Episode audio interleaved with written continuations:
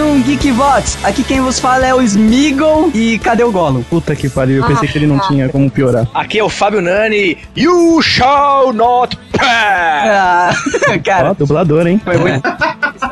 Fala aí galera, aqui é o Guilherme Pis. E o que eu quero mais é ser rei. Claro. Nossa, mano, ele resgatou o Mufasa da outra gravação. Fala aí, galera, aqui é a Marina e me chama de precioso que eu te frodo. ah, mano. Beleza, galera, aqui é o Dick e Eninduri Aramoria, Pedro Melon Amino. Vai querer traduzir agora ou no meio do programa, igual da última vez? Ah, já era, mano. É só entrar em Moria que tá escrito lá na porta. Tá escrito banheiro feminino à direita. Para abrir, vira maçaneta. Para abrir, não sei o que lá, amigo, não é? Qual que é? É, é a frase, da, a frase mais falada do Ah, é para abrir. três horas pra entrar em Moria por causa disso. Para entrar, diga amigo. Daí tem que falar amigo em élfico. Ah, é, daquela, é daquelas runas da lua, não é não? Isso. Exatamente, a frase é: As portas de Durin, rei de Moria. Fale amigo e entre. Ah, muito bom. Abra de sésamo. muito bem, geeks. Esqueceu minha abertura. Ah, é? Caraca, velho. Puta. Muito bem, sem memória. Ai, posso, Doug, ou você prefere editar? Vai logo. Fala galera, aqui é o Rodrigo Maroto. E O Senhor dos Anéis e Os Segredos de Brokeback Mountain podem não ter o mesmo começo, mas no final, um anel é queimado na montanha.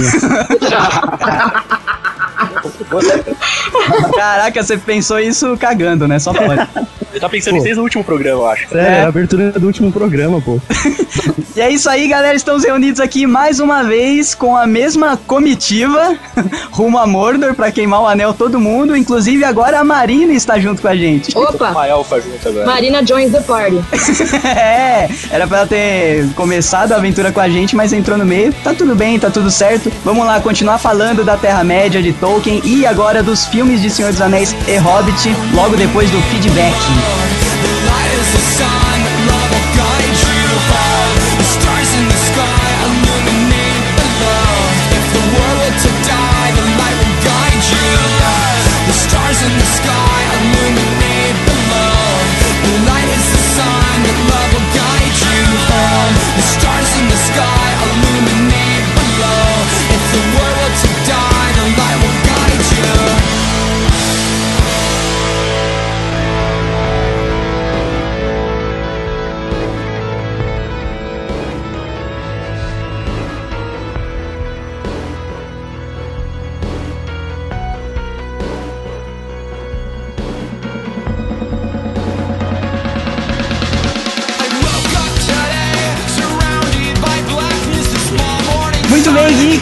Mais uma semana aqui no Geekvox. E antes de ler os e-mails, Marotinho, a gente tem que avisar a galera que vai rolar um sorteio fodástico lá na nossa fanpage no Facebook. É isso aí, vai rolar o sorteio do Um Anel. O Black One Ring, uma, uma cópia, né? Uma réplica, réplica. Uma réplica do One Ring, só que a versão black dele, que é muito mais maneira, vai rolar sorteio lá no nosso Facebook. Então se prepara, chama todo mundo que você conhece aí pra ajudar você a ganhar esse Um Anel. O link vai estar no post pra galera que ouve pelo feed. É isso aí, o anel foi cedido pelo Rafael Davante, nosso querido amigo que gravou aí o, o Geekvox de RPG com a gente. Valeu aí, Rafinha. Valeu, Rafa. O anel não é usado, hein? Só pra avisar. Justamente.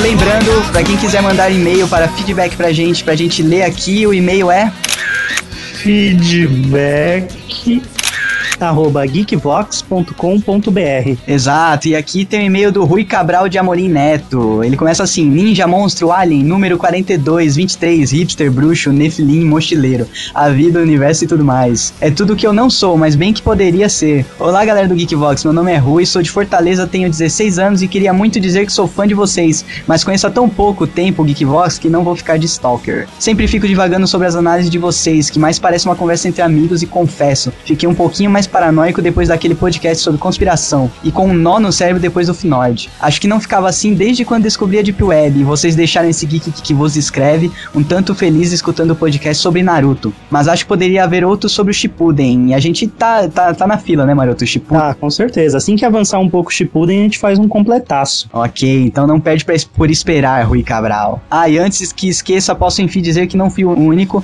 a perceber os clichês em American Horror Story. E como não falar do podcast sobre o Guia Do Mochileiro das Galáxias. Achei o filme até bom, já era de se esperar que não ia ser melhor que os livros. E para finalizar, só se vocês pudessem, façam um podcast sobre Breaking Bad. É outro que está na lista, né, Maroto? A gente tá se preparando aí e um pouquinho antes de voltar para o final agora, né? Tá na quinta temporada no hiato, que eles fazem antes de voltar com tudo para acabar. A gente promete que a gente vai gravar sobre Breaking Bad. Valeu, Rui Cabral, continue acompanhando a gente e ajudando a divulgar para os seus amiguinhos.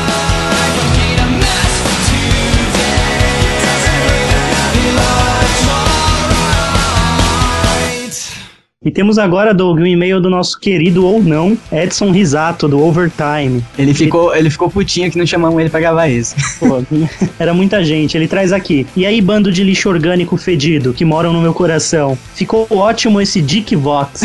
Olha aí. É um safado, né, cara? Ele querendo jogar o mérito todo pro Dick. Se bem que 90% desse programa é dele, mas beleza, né? Aí ele traz aqui. Por sinal, eu fiquei muito em dúvida se eu ouviria o programa, já que li tantos artigos, vi tantos documentários, assisti palestras e li apêndices que a afronta em não ser convidado quase foi maior que a vontade de ouvir o Dick. Ficou putinho.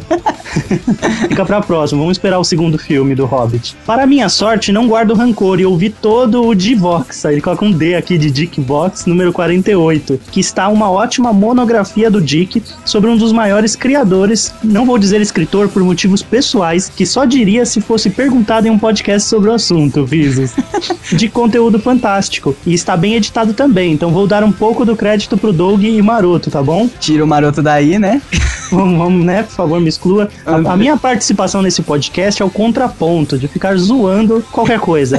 a esmo. Mas vamos lá. Claro que faltaram alguns pontos e claro que existiram alguns erros, mas é conteúdo demais. Ponto super positivo para a discussão sobre as línguas, que são um ponto tão importante nas criações tolkianas, mas que a galera costuma dar pouca atenção. Por fim, como fã de Tolkien, devo dizer que este foi o melhor podcast sobre o assunto que já ouvi. Obrigado, Dick, o mito. Valeu, Risato. A gente vai tomar isso como um elogio. Vamos fazer de conta que você ouve bastante podcasts e o Geekvox fez o melhor sobre Tolkien, tá bom? Justamente. E o Dick é o mito, mas é nosso, então sai de perto, Risato. Vamos lá, próximo e-mail aqui. Saudações terráqueos do Geekvox. Aqui quem vos fala é o William Luktenberg. Maroto, ele mandou aqui explicando que a gente tava falando o e-mail dele errado em todos os feedbacks. É mesmo. Desculpe aí, Luktenberg.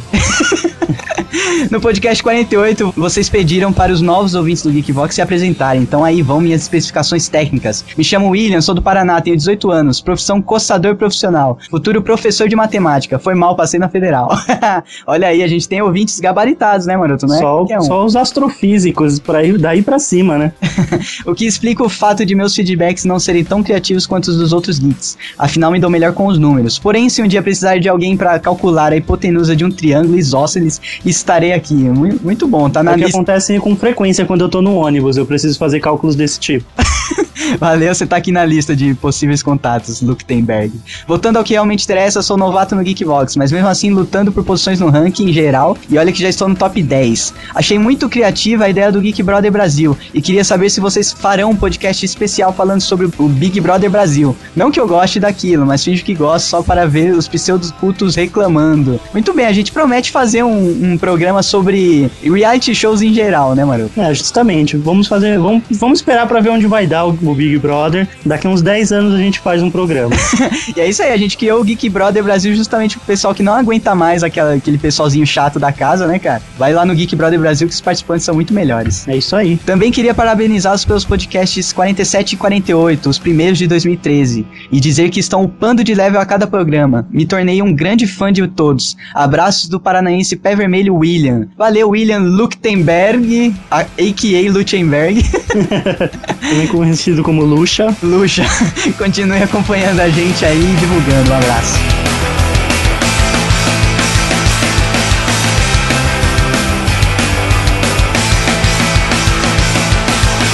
Temos um e-mail aqui, né? Ou uma bíblia, ou uma mini bula de medicamento. Ele mandou o Silmarillion dele aqui. Ele mandou o Silmarillion. Vamos lá. É o Cristiano Lima. Buenas gurizada geek. Aqui, como bem o sabem, é o Cristiano Lima, seu módico entusiasta e trópego ouvinte. Primeiramente, vai um puta que pariu por não me chamarem para fazer esse programa sobre crônicas de gelo e fogo. Agora, agora, sério, é foda mesmo falar qualquer coisa de Tolkien sem comentar o trabalho de quem ele influenciou e faz um trabalho maneiro. Uh, mas se Perkins, adicione aqui seu deus favorito, é grande, o bom barra maldito velhinho segura as pontas até terminar a sua saga do Trono de Ferro. Vamos torcer, né, Douglas, que ele não morra aí, não, não vegete antes é, de terminar. É, cara, medo dele empacotar, ainda mais sendo gordinho assim, vários problemas de coração esse cara deve estar tá tratando, então vamos lá, né? Quando ele estiver doente, eu vou fazer a hashtag Fica Martin. Você vai mandar por quê? Twitter de Deus? É o Twitter de Deus, o Senhor. Vamos lá. Quanto ao programa, tira o chapéu pro Dick. O cara mandou muito bem e apresentou uma desenvoltura sobre o assunto que só mostrou antes no Geekbox número 29. Mas brincadeiras à parte, o programa foi quase excelente, pois ainda falta a segunda parte. E encerraram tão abruptamente que estranhei quando o silêncio tomou conta dos headphones. Ah, isso daí, Maroto, é que o cara tava in inerte. Inerte não, né? Ele tava entretido demais e tava, tava viajando na história. Ele estava caminhando na Terra-média conosco e de repente a luz apagou. é, Melkor. Estranhou quando o silêncio tomou conta dos headphones, que são objetos ao qual alguns humanos utilizam para ouvir normalmente músicas, mas outros preferem ouvir podcasts. E esse era o caso do Cristiano Lima naquela tarde de segunda-feira, logo após o almoço, quando então decidiu ouvir o seu podcast favorito, mas de repente, depois de duas horas de programa, que o atrasou quase em duas horas o trabalho de programar um novo sistema para o pessoal do almoço xerifado, que... mais o trabalho de enviar um feedback tentando parecer descritivo o suficiente em homenagem barra trollagem a Tolkien. Caraca, você tava fazendo Cara, ele só... falhou, ele não descreveu a vegetação ao redor, a textura da, da mesa dele.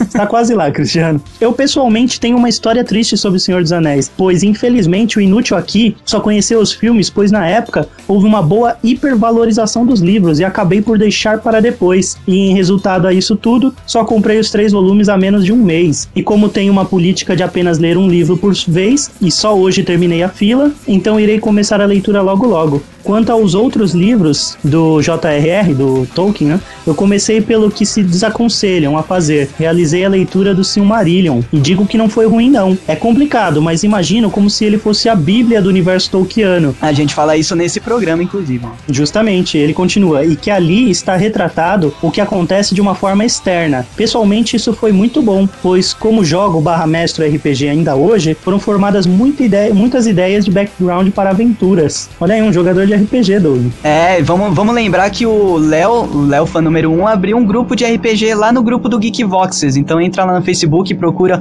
o grupo Geek Voxes, a gente vai colocar o link aí no post e se junta com a galera lá. Já rolou até uma partida lá e a, acho que a Nívia, Maroto, que manda e-mail pra gente direto, já morreu na primeira aventura. Nossa. entra lá no grupo. Ele continua aqui. Já o Hobbit, notei mesmo a grande diversão que é ler uma aventura e ser parte da companhia de Thorin Escudo de Carvalho. É muito bom, mas igualmente realmente muito pueril. É bem o que as crianças gostam e como não estou tão longe assim de ser uma, né? bom, acho que hoje é o suficiente. Mas vai mais uma puxadela escrotal agradecendo o ótimo programa e dizendo que se o pessoal quer camisa autografada, eu prefiro a minha caneca acompanhada com um bom hidromel e um dourado da árvore, se assim preferirem. Ele agradece aqui, abraços, até a próxima, que pode ser daqui a pouco. E sendo cristiano, ele tem dois PS aqui. PS, Divox é muito homoafetivo. É mesmo, é extremamente gay. PS2, vi gente reclamando do tamanho da leitura de e-mails, até me sensibilizei e tentei diminuir o tamanho da bagaça que escrevo. Só que não. Mas prometo que se o próximo assunto que discutirem eu não me interessar, começarei a ser mais sucinto. Olha aí, vamos fazer o próximo programa sobre abelhas marinhas. Vamos ver. sobre as recém-descobertas sereias na África do Sul pelo Discovery. Beleza. Valeu, Cris Lima, e é isso aí. Continue ouvindo a gente, ajuda a divulgar e continue comprando na Geek Trine que a gente viu que você comprou. Muito obrigado.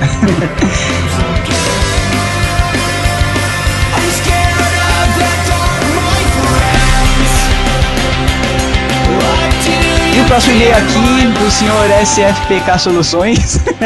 Não, brincadeira, ele manda aqui. Bom, eu sou Cristiano de Ribeirão Preto, tenho 26 anos, atualmente trabalho na Total Telecom como técnico de telefonia. E vou colar o comentário que fiz no site para não perder os sentimentos que tinha quando escrevi depois de ouvir. Esse, esse cara aqui, ele mandou, mandou um feedback lá nos comentários do site, né? Que daí eu tenho que caçar e falar, porra, manda um feedback pra gente ler. daí ele manda aqui. Gente, sou grande fã de todos os trabalhos do Tolkien, achei muito da hora o cast e é o primeiro que ouço de vocês. Então, de parabéns, sonoridade muito boa e, e tem até um pessoal estudadinho no assunto. Mas fica a dica: dragões de todos, o mais cruel chama-se Glorum e não tinha asas ou era apaixonado por ouro. Era cruel e se divertia com a desgraça alheia. O dragão que aparece no Hobbit é um dragão meio que clássico, voa, cospe fogo e tem um Kiko para cuidar. Aí sim concordo com o que vocês falaram sobre dragões, anões e coisa e tal. E sim, os Balrogs são, são mostrados no livro Silmarillion como demônios de chama e sombra, sem forma definida, mas como se eles se adaptassem ao medo do inimigo, tomando a forma do medo do inimigo. Vamos colocar um exemplo. Se ele nota que você tem medo de um troll, ele seria um troll de fogo e sombra, gigante e terrível. O do Senhor dos Anéis deve ser mais ou menos o pesadelo dos anões, ou a última forma que ele usou antes de adormecer. O chicote sempre existiu, é a punição aos escravos. Então é clássico, tem que ter. Lembrando que eles foram muitos no passado, e eles quebravam os escravos no pau. O chicote ser de fogo já é charme do cinema. E os entes são árvores que Iluvitar deu vida para cuidar da floresta, a pedido de Yavanna, que se fez que fez esse pedido com medo do que os homens podiam fazer com a floresta. Olha aí, os caras já tinham noção de que os homens adoram derrubar uma florestinha, né? Padrão, né? Nasceu assim. Bom, para quem só ia falar que ficou legal e que estou esperando a parte 2, eu já, eu já falei demais até. Recomendo a vocês o bardonerd.com, onde eu faço parte e somos novos encasts e tals. Dá uma olhada e falem também conselhos de uma galerinha experiente, é sempre bem-vindo. Bom, muito bom, cara. A gente entrou aqui no site e. É, o layout é bem bacana. Porra, bem organizadinho. Tendo um layout bacana, cara, é só correr pro conteúdo. A gente vai colocar o link aí, vamos dar uma divulgada desse jabazinho grátis que você pediu, intrinsecamente. Viu, ô, Cristiano? Mas beleza, valeu pelo feedback. Continue acompanhando a gente e o seu link vai estar no post.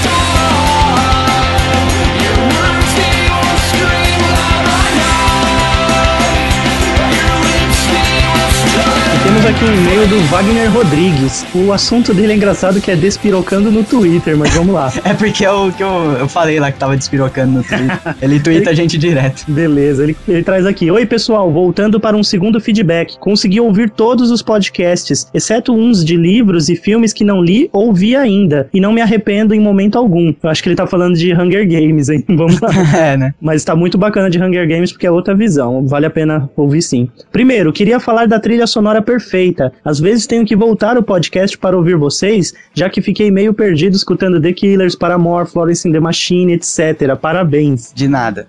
O iTunes do Doug agradece. Só para esclarecer, eu vi American Horror Story desde o comecinho, e foi por causa dessa série que comecei a escutar vocês. Tinha curtido vocês no Facebook e esse podcast apareceu no meu feed, desde então fiquei no vício. Obrigado por me salvar da obscuridade da Deep Web. Tinha muita curiosidade de saber o que rolava por lá, mas agora com certeza mudei de ideia. É missão cumprida, não entre na Deep Web. Mais um real do governo pra gente, segurança mas, nacional.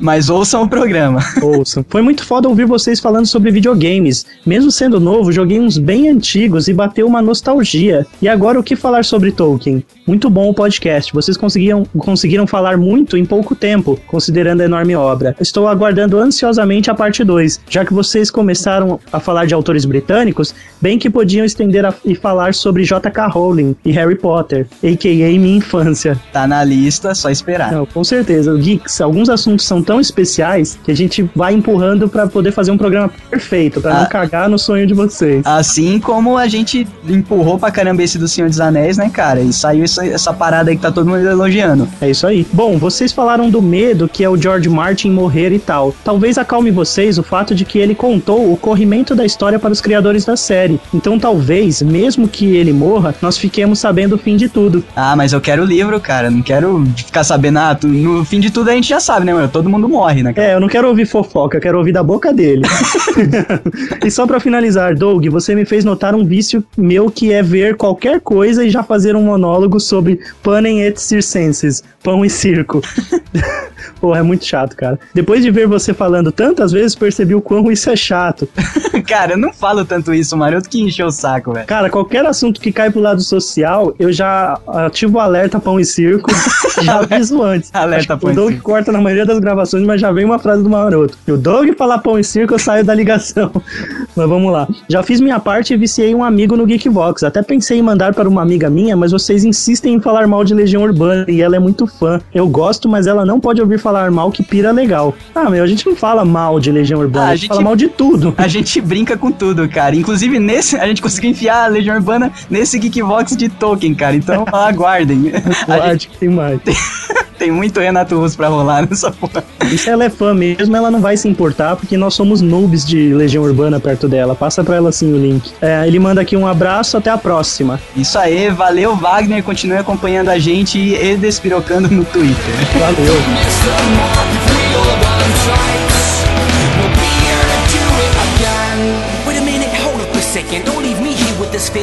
E o último e-mail aqui, maroto, pra fechar, é do Gui Souza. Fala aí, galera do Geekvox, sou Guilherme Souza, estudante do terceiro ano do ensino médio. Moro em Campos do Jordão, SP. Comecei a ouvir o podcast há menos de um mês e tô viciado já, help me. Cara, só um adendo. Ele mora na, na muralha, cara. Ele mora em Campos do Jordão, que é frio pra caralho e é alto. ele é o Jon Snow. É, o Jon Snow Souza. Nem comecei de maneira aleatória, né? Descobri o site e já cliquei em qualquer um no canto ali.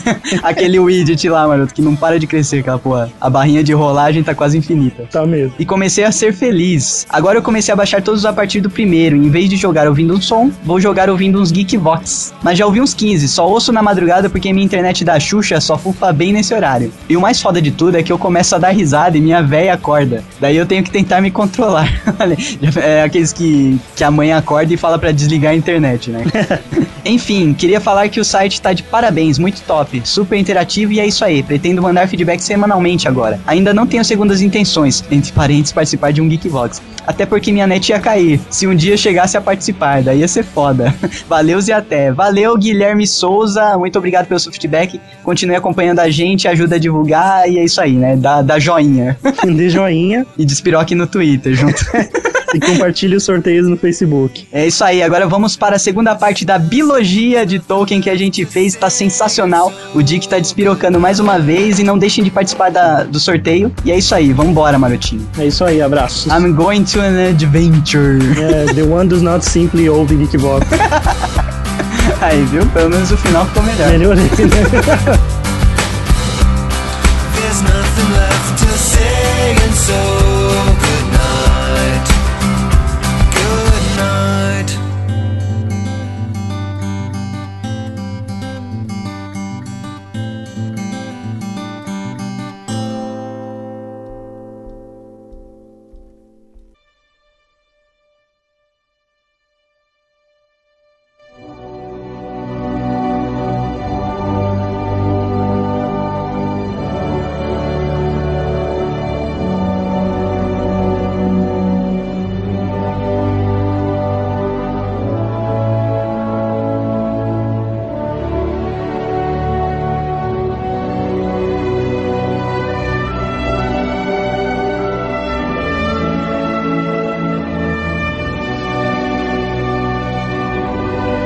começar aqui com o Hey Listen, solta a vinheta. Hey!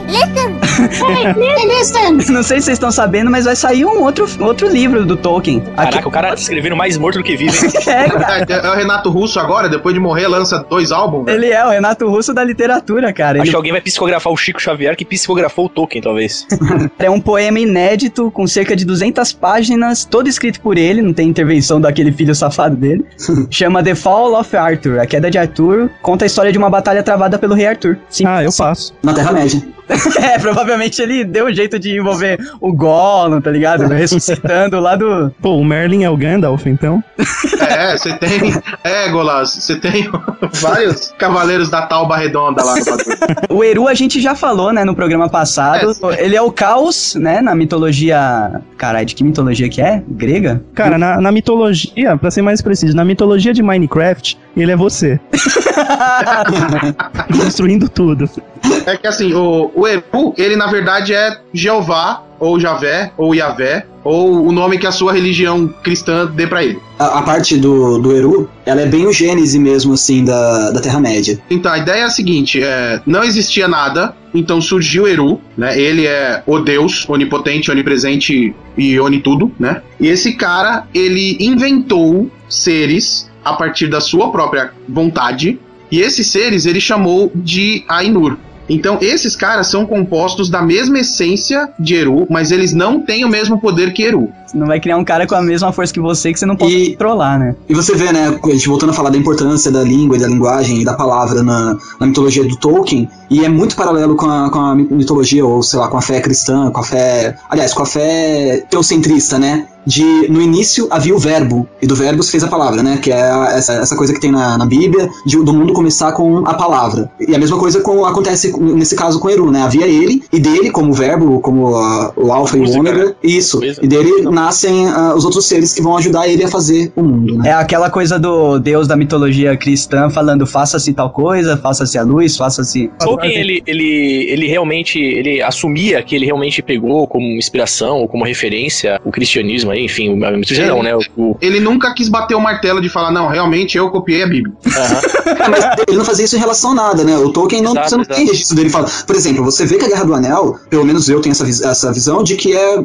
claramente uma referência à Segunda Guerra Mundial, sabe? Na verdade, é Ah, referência ao Nibelungenrung, um mito germânico bem mais antigo que a Segunda Guerra. Eu já ouvi Não, falar nessa sim, tô história. falando que, eu não tô falando que o, paralelo, que o paralelo é completo, mas você consegue traçar um paralelo justamente pela época, entendeu? É, é impossível que você não faça nenhuma, nenhum paralelo, cara, com, com o Mordor. Ah, não, assim, se você nas pegar a, a figura do Sauron, ela pode ser comparada a qualquer ditador que existiu na Terra. Ela- o Sauron pode ser Júlio César, pode ser Napoleão, pode ser Hitler. O Sauron, ele é o ditador genérico. É o Hugo. Chaves? Hugo Chaves. Pode ser, né? só que a diferença é que Sauron não foi colocado no poder pelo povo, entre aspas. Não tinha povo, cara. Tem quatro negros na Terra-média. É, que povo, que povo Tem é. quatro, lógico, dois lógico. e um morreu. Cara, você não viu lá na- nas portas de Moria lá, como é do povo que aparece Ah, lá? tá. Tem Tinha povo- quatro caras fazendo filinha pra colocar um- um- uma ficha dentro da urna, tá ligado? Sauron vai ser nosso presidente. History became legend. Legend became myth. O que, que o Eru fez com o Zainur, né? Ele tava lá entediado na vida dele. O Tolkien não fala exatamente assim, mas assim, ele criou os caras e aí não tinha muito o que fazer. O E aí o que, Tolkien que ele eles fala o fizeram? seguinte, Vamos cantar. Então Eles eles, são quase, eles são quase Disney maníacos, né? Eles resolveram Não, é. cantando. High School Musical. Basicamente, tipo, High School Musical ou Disney ou whatever. Por isso que as canções são importantes na Terra-média, porque a Terra-média começou com uma canção. O mundo surgiu de uma canção. A Bíblia não tinha nego com violãozinho, né, cara? Agora. Não tinha, Doug. Vai lá, É, vai lá no eu- Antigo Testamento, vai pra Não, mas, mas o tempo todo cantando? Tudo é canção, velho? Vai ver o livro de Salmos, cara. Mas o livro de Salmo é, é o quê? São cânticos. Ah, cara, mas é cântico mesmo? Eu pensei que era uma coisa. É. É tipo mesmo, cara. Ah, não. São Pensei que, de eu pensei que era figurado. Não pensei que era a galera Não. cantando. Não, eram, eram os bardos de outrora pra- passando por Cara, é o funk do passado, a Bíblia.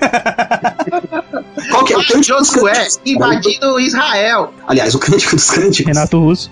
Cara, é fantástico, é maravilhoso. É um livro inteiro escrito por é Salomão, Marina? Claro, ele existiu. Senta lá, Guilherme. É. Ele escreveu um livro inteiro que, na verdade, é uma música, uma canção, né? E é muito foda, cara. É muito, muito interessante mesmo. Cara, Renato Russo já fez melhor, tá ligado? Oito minutos de música é o meu máximo. Então podemos, senhores? Podemos. Cara, a gente vai avacalhar a sua história até o fim, né? Depois reclama que demora. Até você citar aquela passagem tão bonita na criação da Terra-média que, que dizia Our whole universe was in a hot dense state. Segue aí, vai. Então essa canção, ela tem um nome, né? Essa canção chama Anulindai. Essa Ainulindai. canção... Hã? Não, eu, eu tava só confirmando. Ah, que ótimo. Isso é ótimo pra edição, Guilherme. Fica, confirma mais aí. Então essa canção, qual que era a ideia? Eru foi colocando os, os Ainur pra cantar, né? E eles foram fazendo cada um a sua própria melodia dentro de uma melodia maior, né? É igual Glee. Por aí, por aí, por aí. Ai, velho, Era, era, uma, era uma banda, porra. Cada um pegou um por pedaço. favor, não, não compara mais Tolkien com Glee ou com High School Musical. Tá machucando meu coração. E dentro dessa canção, o que que os Ainur perceberam num dado momento? Que o que eles estavam cantando, a vontade de Eru estava criando.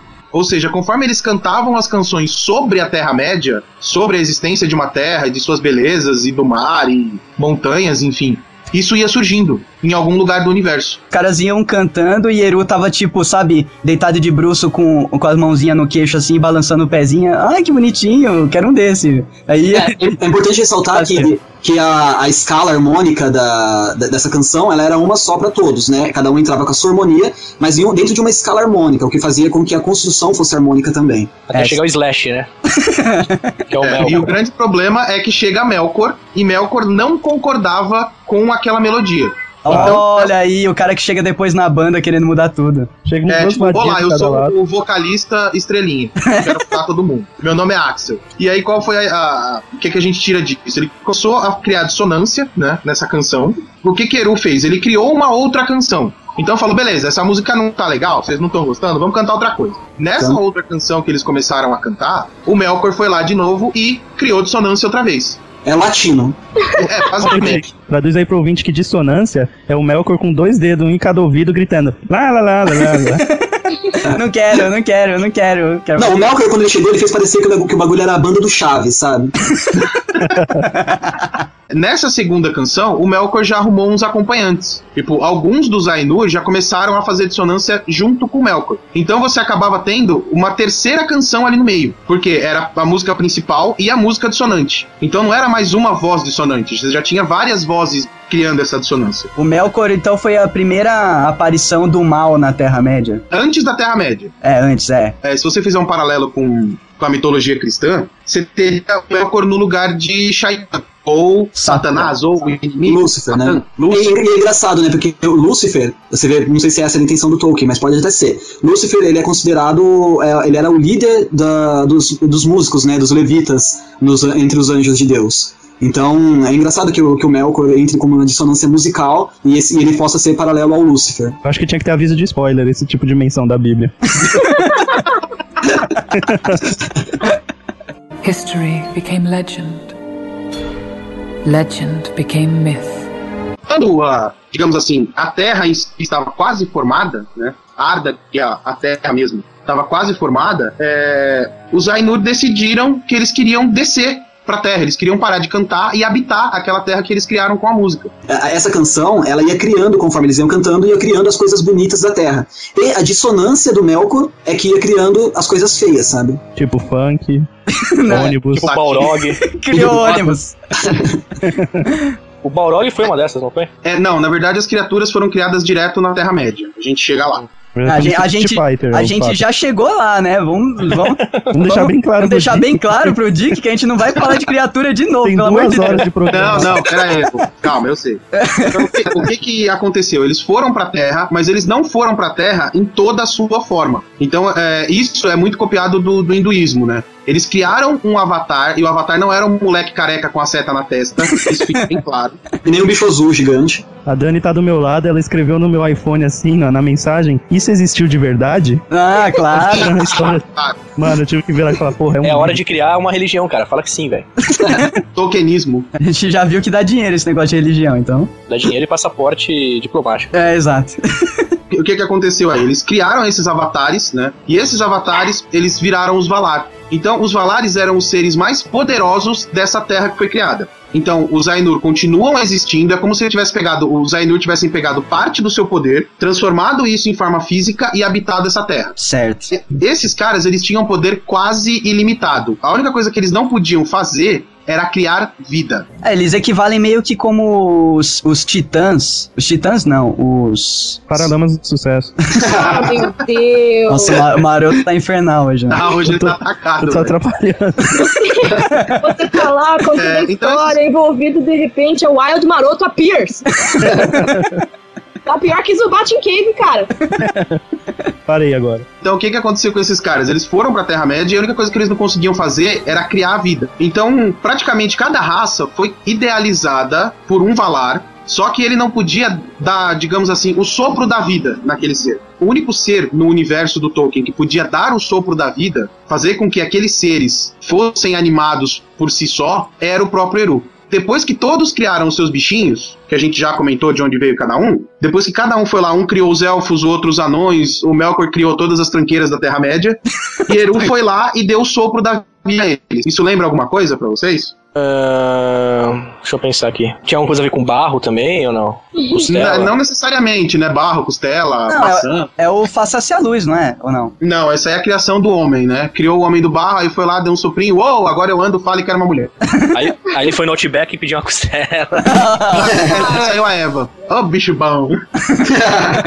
Só que a vida não foi de imediato, olha que legal. Ele não foi lá e fez assim, ó, pilim pim pim, tá todo mundo aí. Eu não me importaria, o cara criou o universo com música. Se ele falasse falasse pirilim pim pim e tudo funcionasse, ele já tava, né? Já tava cagando tudo mesmo. É, já, tá, já tava numa viagem foda, cara. Nessa hora ele resolveu dar conceito, né? Se ele falasse perlim pim pim e tudo funcionasse, eu ia suspeitar que ele era amigo do Monteiro Lobato. Mas a ideia era mais ou menos o quê? Ele colocou os seres lá, né? E ele tinha, os Valar tinham que esperar esses seres acordar. Né? Então, qual foi a, a primeira briga entre elfos e anões? O Valar que criou os elfos, ele queria que os elfos fossem os protetores daquela terra, né, de Arda, e os seres abaixo deles mais fortes. Só que os anões já tinham sido criados para poder confrontar o Melkor. E aí rolou o primeiro estresse entre elfo e anão, porque Eru disse que os elfos tinham que acordar primeiro que os anões. Aí quando os anões acordaram e os elfos já estavam acordados, já rolou um estressinho, assim, tipo, porque você é mais bonito do que eu. mais bonito, mais alto, mais tudo, né, cara? É, Mais então assim, os, É. é, então assim, os seres foram acordando mais ou menos nessa ordem. Os elfos, os entes, os anões, aí depois os homens, né, e as outras criaturas. A ordem que acordava definia o nível de poder e sabedoria. Não porque o homem é mais burro que o anão, mas foi Ah, a tá. ordem que Eru estabeleceu. Não, mas o homem, o homem acordou. primeiro que os anões. Ah, o homem acordou primeiro que o anão? Por isso que eles são baixinho nervoso, cara. E aí, qual que era a, a geografia do lugar, né? Vamos falar da Arda. A Arda, ela era dividida em três partes. Ela parecia, cara, eu vou usar o exemplo mais de gordo que eu já vi na minha vida.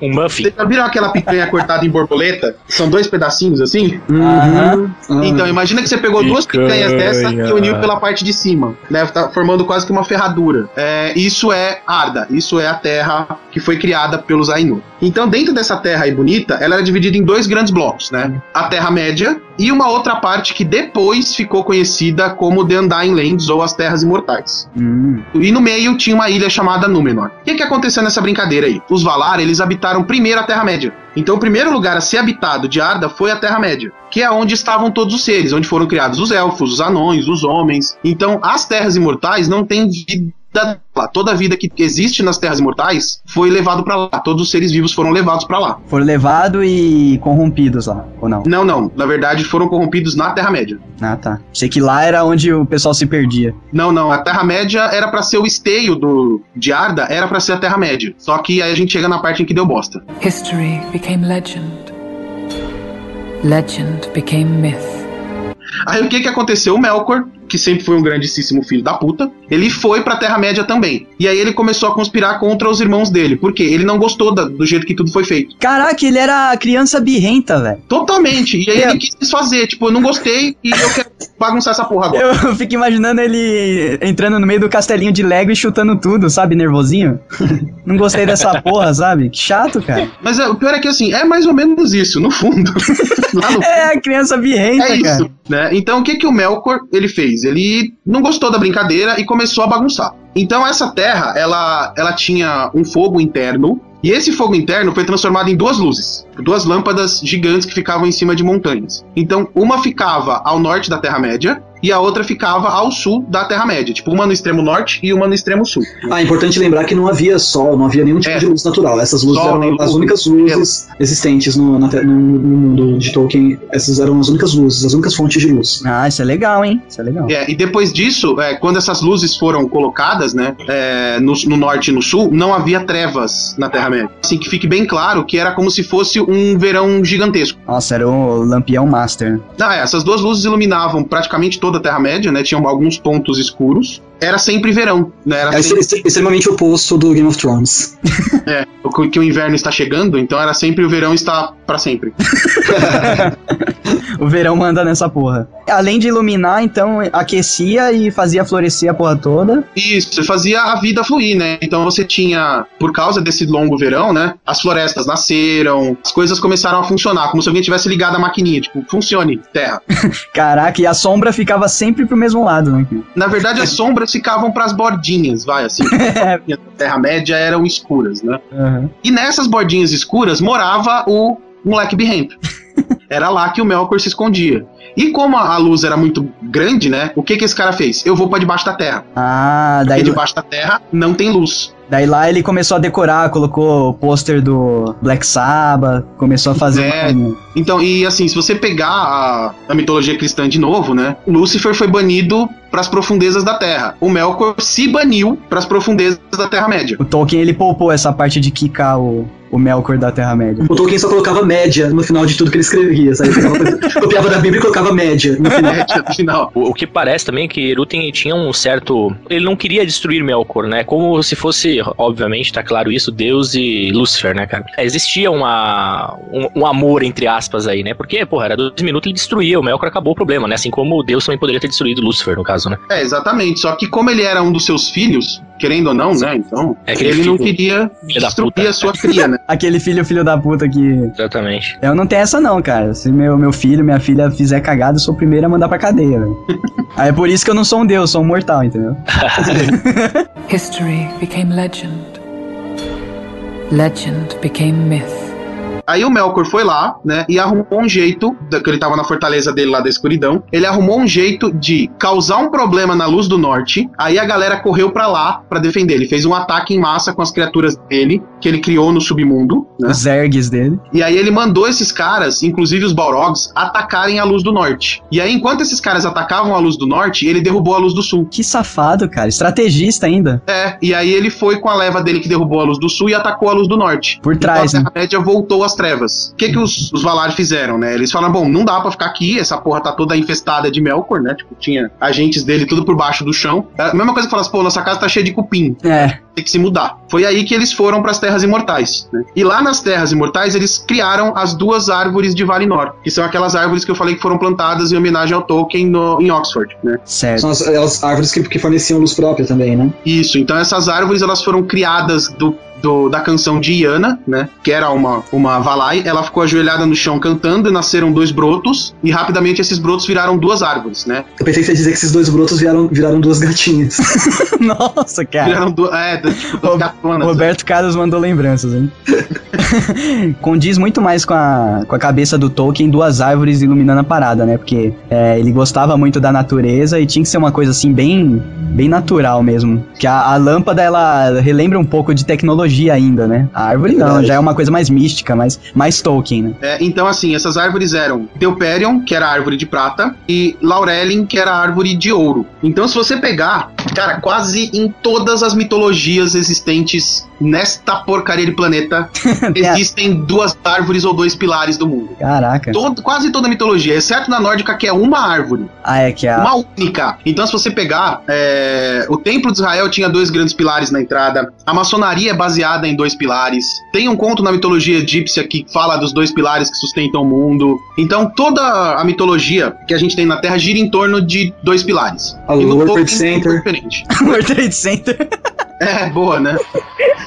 Que mancada, cara. A gente falando de coisas bonitas, mitologia. Já virou mitologia também. é, virou mito, né, cara? History became legend. Legend became myth. E aí ficou o- os Valar nas Terras Imortais, né? E o Melkor com a Terra-média só pra ele causar avons. Mas ele era o tipo de criança birrenta que quando não tem ninguém pra zoar, ele fica borocochô, né? Fica, e o grande problema é que assim, quando os, os Valar mudaram para as Terras Imortais, né? O que que eles fizeram? Eles colocaram uma cadeia de montanhas em volta dessas, dessas Terras Imortais que tinham só duas passagens que eram bem protegidas. Então o cara não conseguiria causar lá dentro. Imagina que os caras fizeram o seguinte: a gente constrói uma fortaleza, bota uma cerquinha aqui em volta da nossa casa e não deixa o nosso irmão feio vir causar aqui dentro. Tava assim, a galera brincando bonitinho, se divertindo. Daí chegou o irmão birrento, entrou na brincadeira, zoou a brincadeira e todo mundo levantou e foi pro outro quarto, deixou ele lá. tá deixou ele lá de birrinha e, não- não, entrou em combate, né? Que é o que deixa ele mais puto ainda. Nessa época, logo depois que eles fizeram as árvores, né? Aí teve um dos Valar lá que foi caçar, né? Foi caçar comida pra eles. E não me pergunte como, porque como ele era um deus, ele andava de cavalo em cima da água. ah, então. Então ele atravessou o mar a cavalo e foi pra Terra-média. Vamos combinar que esse é, o- esse é o sonho de consumo, esse cavalo é o sonho de consumo de qualquer Dothraki, né? Porra! Que não atravessa o mar por conta do medo da água. É, porque medo É da medo da água. água que o cavalo não bebe, né? Cavalo não bebe, então não boa água não é, né? Os caras vivem em função do cavalo. E aí o que, que esse cara fez? Quando ele foi pra lá, ele descobriu que os elfos já tinham acordado. Cara, mas ele foi sozinho? Ah, ele foi tipo atrás de caça. Eu não lembro exatamente a, a, a mecânica Aham. que levou o cara até lá. Mas esse cara foi parar na Terra-média, a cavalo. E quando ele chegou lá, ele encontrou alguns elfos já, que haviam despertado. E aí ele viu aquelas criaturas que os elfos são muito bonitos, né? Então ele encontrou aquelas criaturas belas e doces e elevadas espiritualmente. Falou, cara, vocês são muito legais, vamos lá pra casa. É, ele encontrou, ele encontrou, encontrou o Orlando Bloom e o agente Smith do, do Matrix e ele, ele levou embora pra casa. Vai entender esse cara. Tipo, ele falou, galera, bora causar lá em casa. Isso acontece muito lá na Rua Augusta, cara. A galera é muito, recep... a galera é muito receptiva, cara. Você você pede um isqueiro emprestado quando você vê o cara tá na sua casa jogando War. Tudo errado, cara. E aí, o que, que aconteceu com esses caras? Os elfos acabaram indo lá pras Terras Imortais, né? E foi nesse momento em que o pessoal descobriu que a galera tinha acordado na Terra-média. E aí os Valar começaram a ir com mais frequência pra Terra-média pra ver as suas criações, né? Nesse ponto, os anões já tinham acordado, os elfos, os entes, já tava a trupe toda de pé. Todo mundo com o zóio grudado de remela, né? Lava- lavando o rosto. O rio lá ficou um inferno. Então, assim, não se sabe quanto tempo faz que eles estavam acordados antes desses caras perceberem que eles estavam lá. Ah tá, isso demorou tempo, né? Não foi tipo, bateu lá, cresceu a árvore e voltamos. É, do jeito que o Tolkien conta, foi um peido, né? Tipo, a árvore cresceu, cara, vou lá. Mas assim, passaram-se algumas eras, né? Aí, o que que aconteceu? O pessoal viu que a Terra-média estava habitada pelas suas criaturas, né? As criaturas que os, os Valar tinham feito. E o E Melkor aí, lá, eles- né? O Melkor lá causando, né? Tipo, tem uns bonequinhos aqui pra eu azucrinada pra eu me manter em paz. O, Mel, o Melkor é o Cid, lembra do Cid? Toy Story, gente. Ah, tá. Ah, Ah, né? Enquanto tem um negócio aqui pra eu causar, eu tô feliz. Que ele virou Aí- lixeiro depois do Cid. Vocês estão ligados desse easter egg? É, né? Vocês estão ligados, né? Num dos filmes, acho que o terceiro. No, ter- no terceiro, né? No terceiro, um- tem um cara recolhendo lixo com a mesma camisa do Cid, cara. mas é ele. É ele mesmo? É, É ele. É o próprio. Muito bom.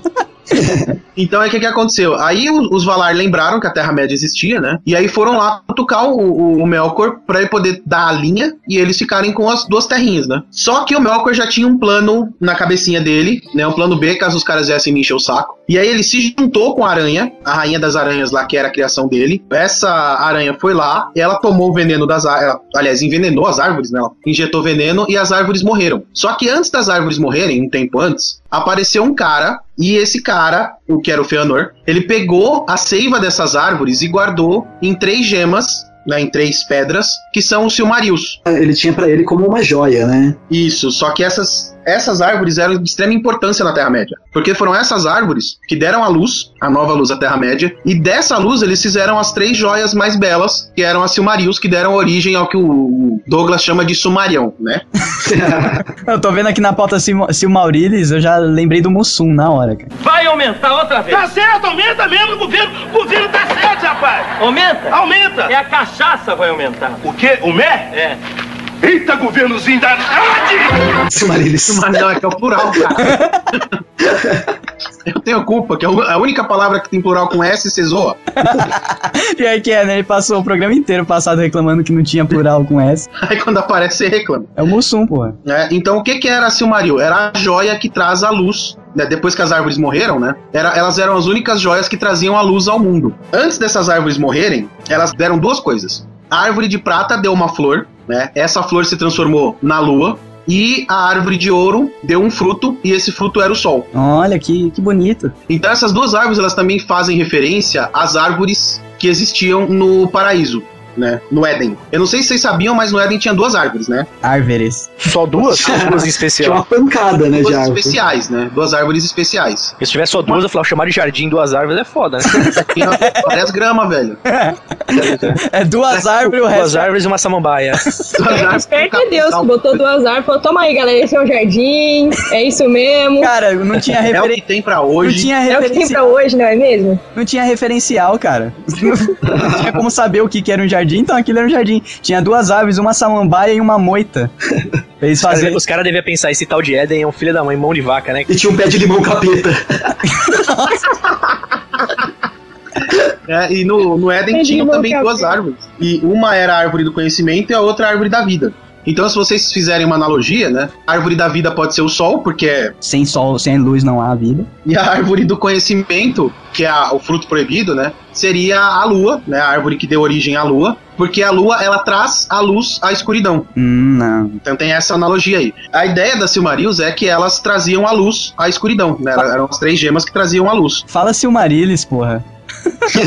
A Silmarils... Silmarillis! É Silmarillis! Silmarillis! Silmarils? Ouvintes do Geekbox, Cacildes. man- mandem a montagem do Mussum na Terra-média, por favor. Falando Silmarils. Falando Silmarillis. E aí o que, que aconteceu com essas três luzes? Essas três luzes elas podem ser comparadas, né, com, por incrível que pareça, com a alquimia. Com- sabe a arte da alquimia que existe na- no nosso mundo? Claro, ensino A médio. busca, a, busca, a busca por ouro, né? Por transformar as coisas em ouro. Não, na verdade a Não. busca Na verdade, pelo não. conhecimento. É a busca Alquimia. pelo conhecimento, a busca pela, pelo equilíbrio e a busca pelo. Ai, cara, que Peraí, peraí, deixa a Marina lembrar que ela vai, ela vai pagar essa entrada no Geekbox, E a finalmente. busca pelo Mewtwo. Lá veio o Wild Ela Maroto. cagou na é saber. agora. Ó, eu lembro. eu- vocês estão fazendo essa analogia com três pedras aí, e isso tem no Zelda também, Ah, cara. eu sabia que você ia falar isso, velho. Ocarina of Time. Tem a, tem no Indiana Jones também, cara. tem a Triforce, e a Triforce, os três. A força. Ah, peraí, coragem, o. Força e sabedoria. Força e sabedoria. Mas os alquimistas não buscavam coragem, né? No filme O Templo da Perdição também existem três pedras, cara. Não sei se vocês lembram. Que, ele, É que as três. Pedras são roubadas da tribo. Ah, lembra do Cone Mó? É, Na primeira, na primeira temporada do Pokémon, o Eevee também só evoluía com três pedras, gente. É verdade. Tem algum significado, não é mesmo? É, esse negócio de três pedrinhas aí vai longe, cara. Se vai. Eu conheço os caras ali do centro que também gostam de três pedras. Ah, meu, Muito mais de três. já tava bom, viu? Se fosse só três, os caras não estavam lá até hoje.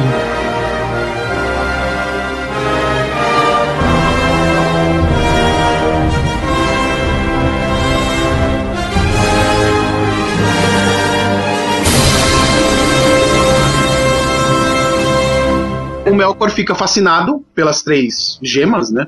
E aí ele rouba as gemas e bota numa coroa dele. Aí isso desencadeia uma guerra, né? Que a guerra é contada no Silmarillion, pra poder recuperar as pedras. E aí, no final das contas, eles acabam não recuperando as pedras. Ai, que triste. Você quer encerrar Senhor dos Anéis antes dessas guerras? Era só ter criado a eletricidade, cara. Nota-se que tudo que aconteceu de merda foi por causa de luz. Eletropaulo da Terra-média. É porque assim, uma das pedras se perdeu no centro da Terra, que por sinal era a pedra da Terra. A pedra da água se perdeu no fundo do mar, né? Porque Por sinal. nesse- nesses vai e vem da, da guerra, né? é, os elfos, outros elfos, que não tinham coração puro, eles não podiam usar o anel do coração do Capitão Planeta. E aí o que, que aconteceu com esses caras? Eles pegaram a pedra e a pedra queimou a mão deles. E eles não conseguiram segurar a pedra. É mais ou menos o que acontece com o anel? Ou não? Quando. Não, é mais ou menos o que acontece com a pedra filosofal se você não for puro o suficiente pra tentar usá-la, ao invés de você conseguir a vida eterna, você consegue a morte. Ah. Assim como acontece também com as brasas na boca do apóstolo que teve o sonho do apocalipse. João. João, exato. O livro de Apocalipse, que significa revelação, foi escrito por João quando ele já tinha mais de 110 anos. E ele estava preso num, num hospício, né? Numa prisão hospício. Caraca, velho. Apocalipse. Fa- E tem Faltou um- então cinco anos pro Niemeyer escrever uma coisa melhor do que isso.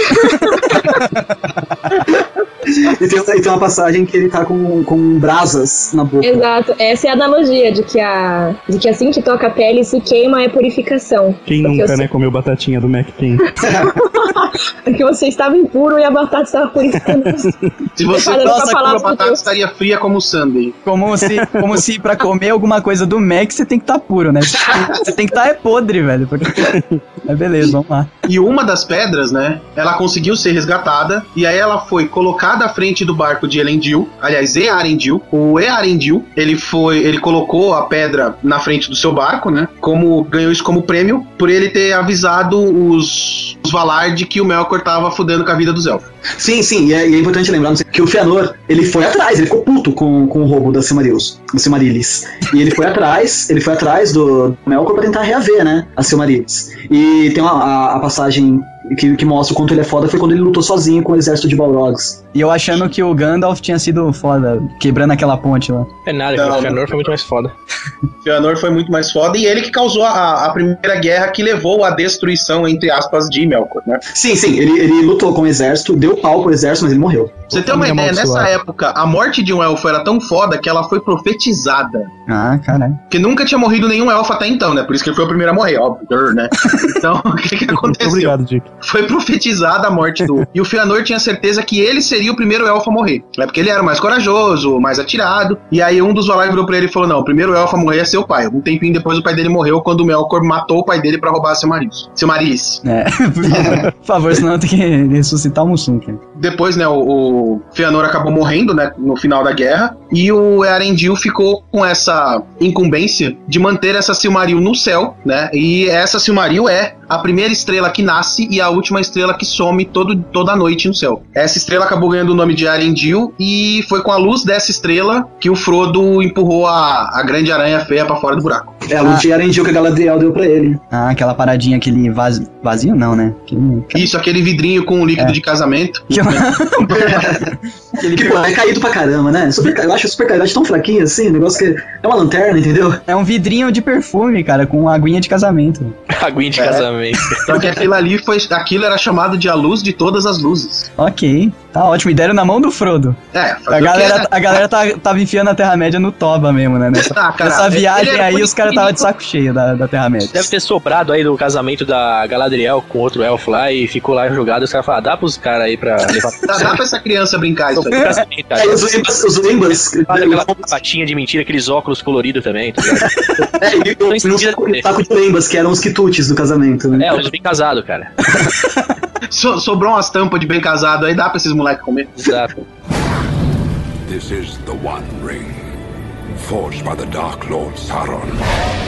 E junto com a profecia da morte do primeiro e do segundo elfo, veio também o Dagor Dagorath, que é o fim do mundo. Então o Tolkien chegou inclusive a profetizar o apocalipse do mundo dele. E ele queria fazer um livro infinito lá, igual o, o Guilherme falou, mas já tinha pensado no fim do mundo?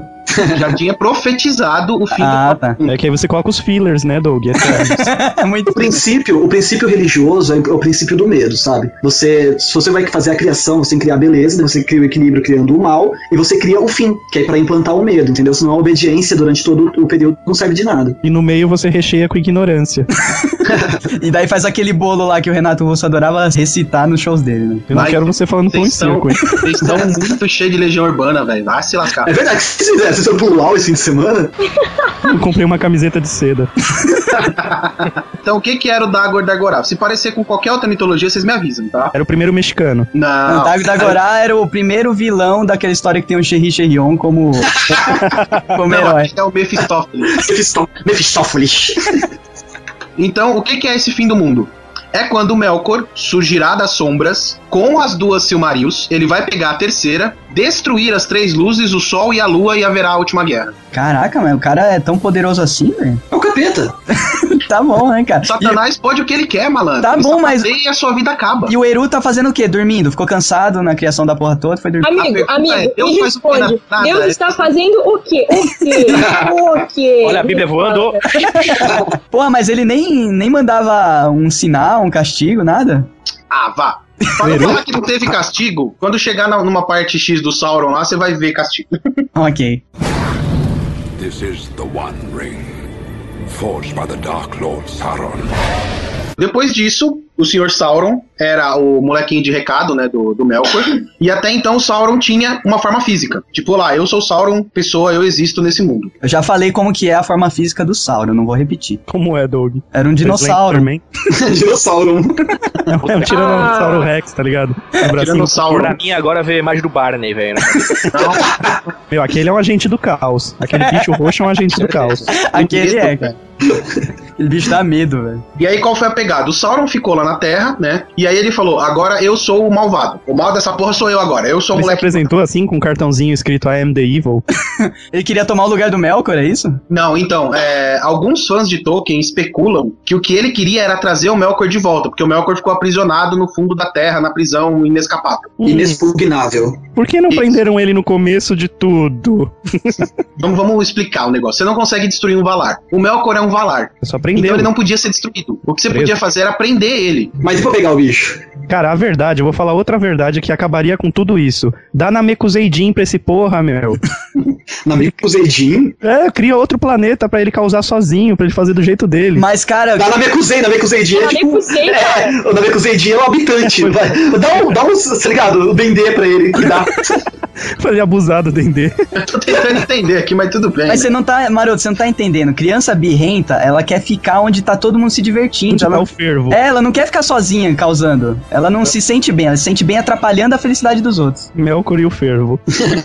É, tem essas especulações, né, que no fundo tudo que Sauron queria era trazer Melkor de volta. Mas isso não tá escrito em nenhum livro. Então a gente vai partir da premissa de que Sauron se tornou o mal da Terra-média. E o que que o Sauron fez? Ele falou: "Bom, vou instaurar o reino do caos que meu mestre não conseguiu fazer". Lembrando que o Sauron era um Maiar, então ele não tinha tanto poder quanto um Valar. Mas Igual ele era quem? muito mais poderoso. Inclusive foi ele que trollou toda a população mundial falando que o mundo ia acabar em 2012.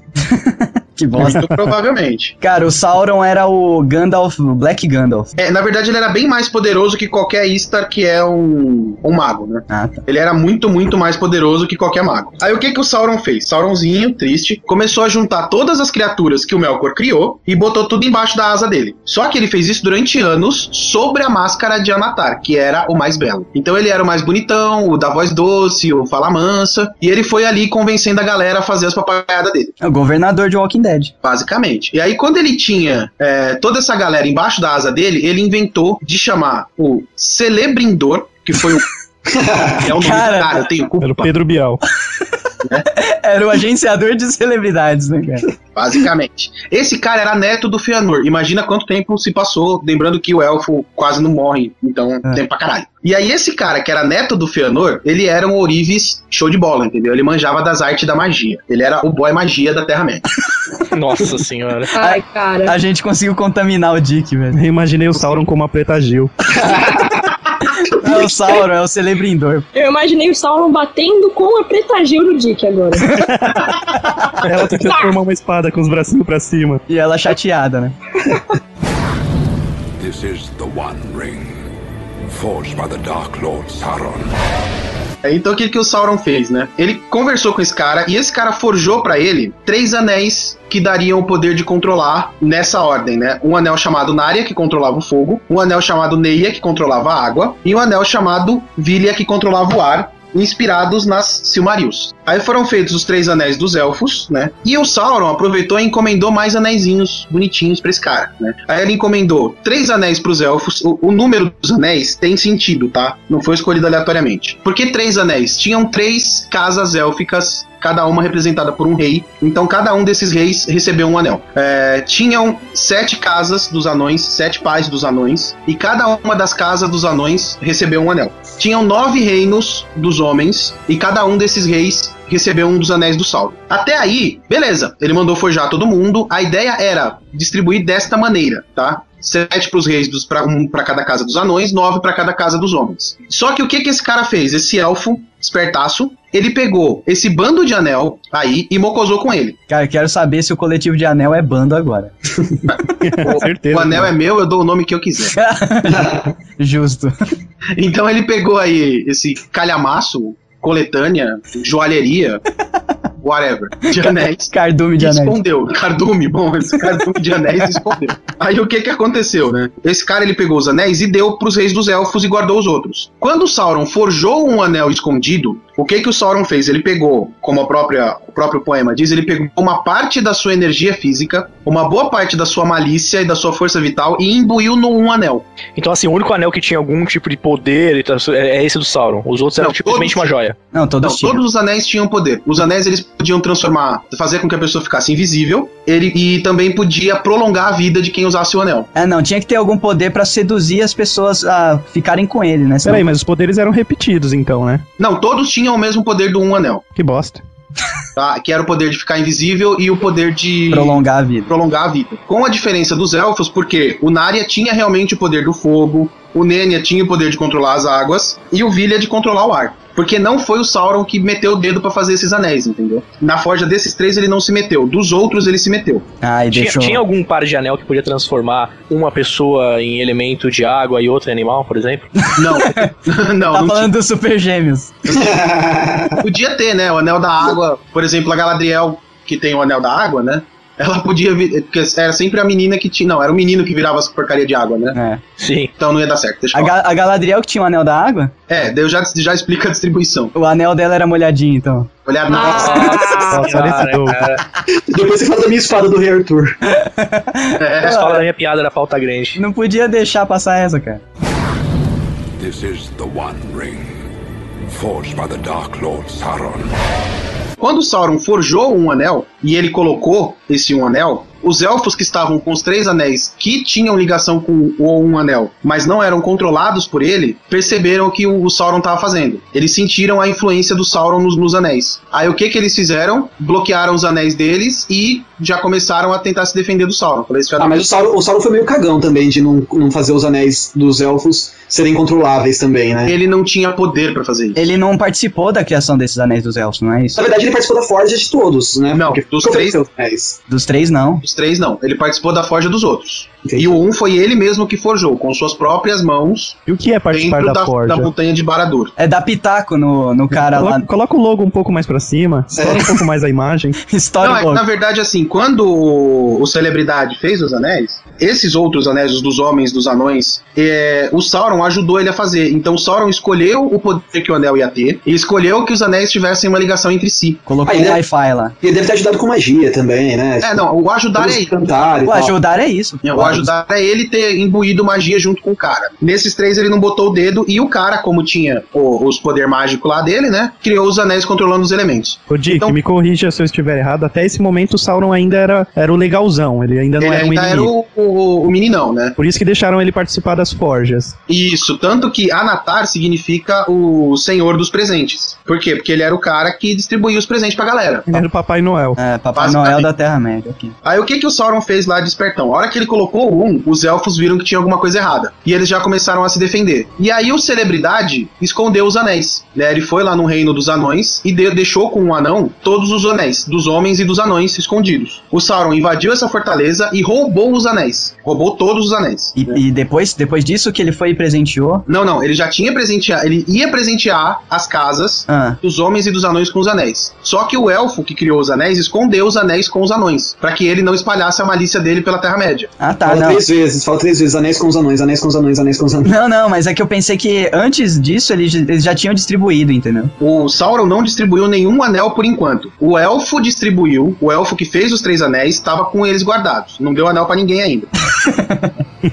e ele escondeu os outros anéis do Sauron, porque esses anéis eles, eles recebiam a influência do um anel. Então ele escondeu esses caras pro Sauron não passar a malícia dele pra frente, Pra não corromper quem usasse os anéis. Só que o Sauron, muito safadinho, invadiu Moria, porque esses anéis estavam em Moria. Ele invadiu Moria pela primeira vez, destruiu Moria e roubou os anéis. Ele roubou os anéis dos homens e dos anões que estavam lá. Quando ele roubou os anéis dos homens, ele distribuiu pros nove, pros nove capitães que ele tinha no exército dele, capitães humanos. Daí surgiram os Nazgûl. Mas eles não eram os nove reis? Eram nove reis aliados ao Sauron. Ah, não sim. era um representante de cada casa como ele queria. Então o plano original dele já frustrou. Ele já não conseguiu fazer o que ele queria, né? Que era distribuir isso aí. E aí ele pegou alguns anões que eram partidários da causa dele e distribuiu o anel pra eles. Pegou lá sete anões aleatórios e deu o anel pra esses caras. Sete anões do mal. É. Só que esses anéis não faziam mal pros anões. Eles não tinham influência sobre os anões. Os anões são Então, mais o anão- resistentes à magia. É, eles eram resistentes à magia, ele não os corrompeu. A única coisa que ele fazia é com que o anão ficasse mais avarento, só. É, queria mais ouro. Isso. Inclusive, esse é um dos motivos dos dragões terem atacado os anões. Porque o anão, o, o dragão gosta de ouro e o anão que possuía o anel, ele tinha muito ouro. Então não se sabe se os dragões atacavam as aldeias dos anões, né, os reinos dos anões, para destruir esses anéis, já que eles não tinham funcionado, e por consequência ficar com o ouro dos anões, ou se os dragões queriam só o ouro dos anões, porque era muito ouro. Então isso não fica claro na história. Então depois que o Sauron distribui esses anéis, ele forja um, um ataque a Gondor e aí ele se deixa capturar. Lembrando que Arnor e Gondor nessa época eram colônias de Númenor, que era a terra dos humanos que ficava entre a Terra-média e a- as Terras Imortais. Então o que, que aconteceu com esses caras? O Sauron ficou preso lá, aí ele ficou apurrinhando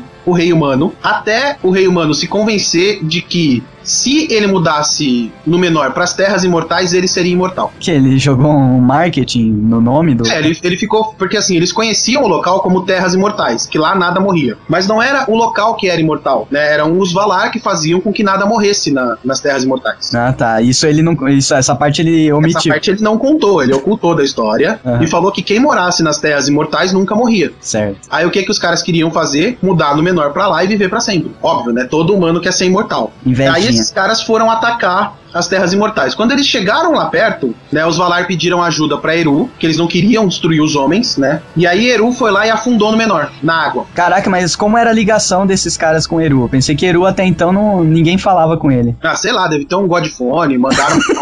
Aquele telefone que o Papa tem, é, o, tele- o papo que o telefone. Sei lá, essas porra aí. ligação direta. Alguém abriu a Bíblia, deu um grito lá dentro, ele ouviu.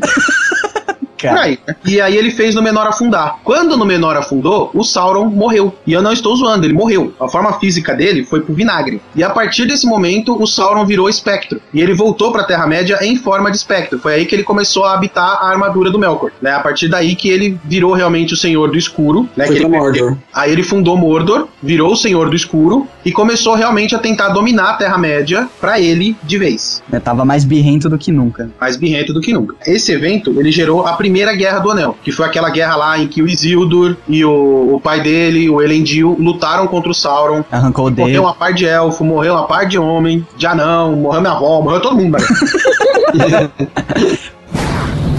This is the One Ring, forged by the Dark Lord Sauron. Mas no, no livro é igual no filme, aquela história de cortar o dedo mesmo? sim, sim. Então no, no, no livro tem ele, o, o Isildur corta o dedo do Sauron, né? Tira a conexão dele com o mundo físico, que era o anel. Aham. Porque assim, o Sauron ele não consegue se manifestar no mundo físico se ele não estiver usando o anel. Então, mas na verdade, no livro não é o Isildur que, que acaba com o Sauron, não. Quem que é que acaba com o Sauron? O Elendil mesmo. Mas é o Isildur que fica com o anel. Então, aí que tá. No filme ele foi, é, foi ficado mais heróico pra ele, porque ele tem descendência com Aragorn, né? Ah, pra dar um charminho e tal. Porque eu não Isso, lembrava. mas no, é, no livro ele só pega o anel, é, faz só spoiler de guerra. Tipo o Ebal, né, meu? Exatamente. Depois que o, que o Sauron cai morto, é que, aliás, que a armadura do Sauron cai morta, né? Ele, ele é que ele tira o anel do dedo e, fica, e resolve ficar com o anel pra ele. E, nessa, e nisso ele briga com, com o Elendil, né? Porque o Elendil sabe o- a maldade do anel e não quer que ele fique com o anel. Aí começa o Senhor dos Anéis. É. Quer dizer, o filme, né? Do Senhor dos Anéis. Começa com essa guerra. E o foda é começar com aquele poema que resume essa, essa primeira guerra do- dos anéis, né? Que você acabou de falar. Aquele poema que resume tudo isso e mostra a cena justamente deles derrotando o primeiro. Poema narrado pela Galadriel. Bem maneiro e, e foi uma adaptação foda, assim, porque mesmo quem não, quem não lê o livro, né, consegue entrar ali na história. Falar, ah, já teve uma briga por causa dessa porra e ficou esquecido por muito tempo e agora vocês vão ver a segunda batalha por esse anel, maldito.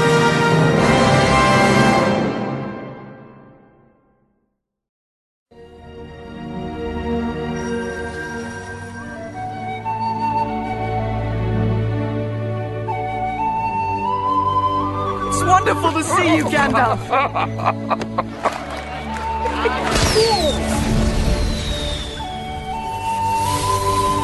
Go on, Sam. Ask Rosie for a dance. Go on. E eles estão indo embora e eles são atacados por orcs livres. E durante essa, essa luta com os orcs, num, num riacho, é, o Isildur to- toma uma flechada no peito e cai no riacho, e o anel cai da mão dele e sai rolando pelo riacho. E vai parar na mão do. Riacho não, é o maior rio da Terra-média. onde- Não sei porque quando eu li eu imaginei um riacho. Daí vai parar na mão do Smeagol.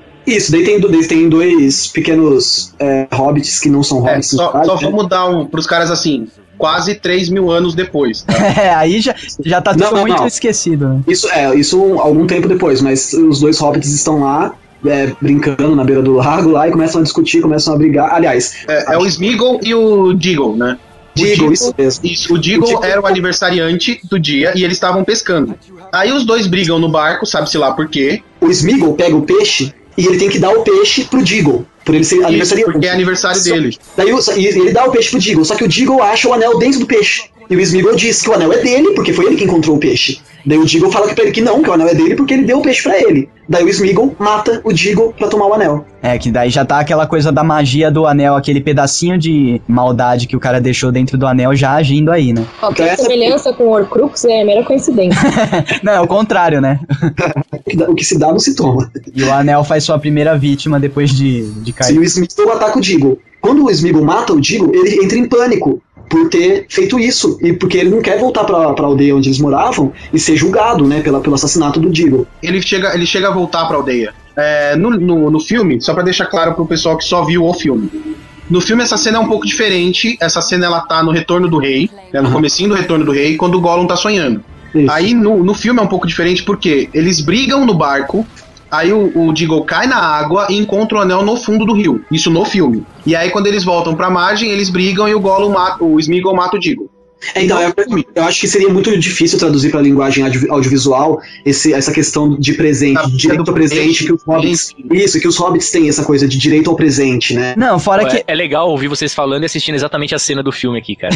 Não, mas é, é foda porque ti- o, o filme é um videoclipe se você comparar ele ao livro, né, cara? Porque É é, é muito mais corrido e precisava ser corrido, porque mesmo ficando corrido, ficou aquele filme de quase três horas, entendeu? E, cara, é, não tem como comparar mesmo. O livro vai ter muito mais detalhe e ali era só pra falar da, a- da onde que veio o. como que era o Smeagol antes de virar o Gollum, né, cara? É uma coisa bem rápida, a, assim. ideia, a ideia no filme é essa, mas aí depois, no livro, o Smeagol volta pra aldeia, ele chega a morar um tempo lá, só que o anel já tá corrompendo ele. Ah, sim. Então, e ele descobre que quando ele coloca o anel, ele fica invisível. E aí o que ele faz? Ele começa a pôr o anel pra bisbilhotar as pessoas e fazer fofoca, e fazer intriga. Nossa, ele virou a Candinha do. Que era uma coisa que ele não fazia, não era da índole dele é, causar intriga. Não, não era da índole de nenhum hobbit ser mal, né, cara? O, o anel que tava fazendo tudo aquilo. Aí, pra você assim, e o anel, ele ficou 2.500 anos, mais ou menos, preso no fundo do rio. Então o anel queria sair.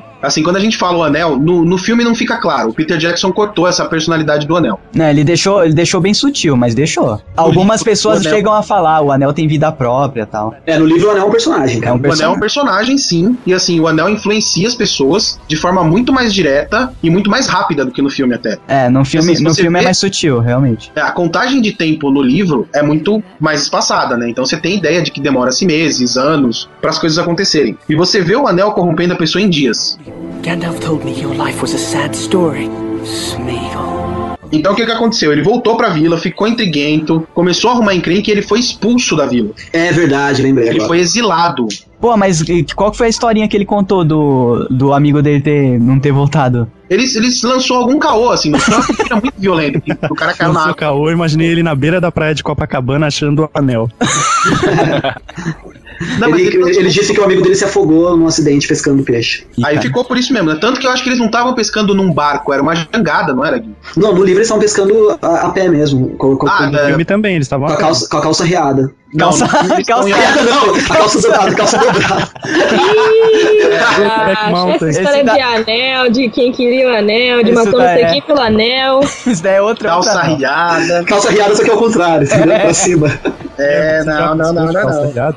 Eles não são hobbits exatamente. O Tolkien deixa isso bem claro, que eles são uma raça antepassada dos hobbits, né? Isso, é. Eles não são hobbits ainda. É uma outra raça, que eu não, lembro, não consigo lembrar o nome. São os hobbits, ele é expulso, só que ele não, não consegue caçar. Ele, um, um, um hobbit, como ele era um tipo de hobbit, o hobbit não tá preparado pra viver no meio do mato, entendeu? Pra se virar sozinho. Ele não consegue caçar, ele não consegue achar comida, então ele começa a viver nos lugares mais escuros, porque ali nos lugares mais escuros ele percebe que o anel influencia ele a ser mais ágil do que os outros animais. Então ele consegue comer peixe cru, consegue essas coisas, entendeu? Ele consegue caçar melhor usando o anel no escuro. Isso faz com que ele vá descendo adentrando as pedras, adentrando as rochas, até ele chegar naquela montanha, na raiz daquela montanha onde ele vivia durante, viveu durante muito tempo, na escuridão. Montanha das sombras. E ele foi se degradando pela falta de luz e pela influência do anel e pelo tempo que passou até ele se transformar no Smeagol que a gente conhece como Gollum, né? Por que, que o, É, por mente que, que o Bilbo não sofreu nenhum tipo de anomalia desse, dessa, né? Então, o, o, o Gollum ficou com o anel 500 anos. O Bilbo ficou 50, eu acho. Mesmo assim, você vê que o, que o Bilbo sofre uma pequena influência do anel quando ele tenta tomar o anel do Frodo de volta. É, ele tenta tomar quando ele, ele percebe a velhice, né? Quando a velhice chega depois que ele dá o anel pro Frodo. Daí, tipo, ele fala, puta, não devia ter dado. Daí a primeira chance, primeiro encontro que ele tem com o anel, ele já fica malucaço. Fica tipo. Você vê que ele faz, ele faz uma cara meio demoníaca. É, não, ele vira o Gollum por meio, meio frame ali. É, É. Bem, é bem maneira essa cena, inclusive. Tô vendo ela aqui, inclusive. Olha o Fábio Nani pesquisando pro podcast durante o podcast. Exatamente. Muito legal isso. E ó, o grande ponto, cara, é que o anel ele influencia mesmo. Se vocês pegarem, por exemplo, os outros anéis que têm menos poder, são, por exemplo, os anéis dos Nazgûl, né? Esses homens, eles começaram a usar os anéis porque eles queriam poder e longevidade. O que que o anel fez com eles? O anel destruiu a forma física que eles tinham. Porque os espectros do anel, eles não têm mais forma física. Eles não se manifestam mais no mundo que os outros vivem. Foi o que eu falei outra vez, eles são uma mistura de fantasmas com, com dementadores. Mas nem. É, nem- nem eles po- são, na verdade, fantasmas mesmo. eles nem Eles possuem outros corpos? armaduras, porque eles não têm corpo mais. Eles possuem os corpos enterrados, Doug. Eles chegam a passar pelos túmulos dos Nazgûl. Ah, tá. Entendeu? A forma física deles morreu há muito tempo. Mas eles continuam vivos pela influência dos Nove Anéis. Se eu não me engano, o túmulo deles é onde o Frodo toma, toma aquela espadada que deixa ele doente pra sempre. Ah, No pico da montanha. aquele lado é dos anões, não é? Não, Não, ali é a tumba, ali é a tumba dos anões. É é. a tumba dos anões, ô Guilherme. Não, a tumba dos anões não é em Moria? Não, ali é outra tumba. Ali é a tumba do. Do Balin. Ah, então eu baguncei tudo a história na minha cabeça. Gandalf told me your life was a sad story. Smeagol.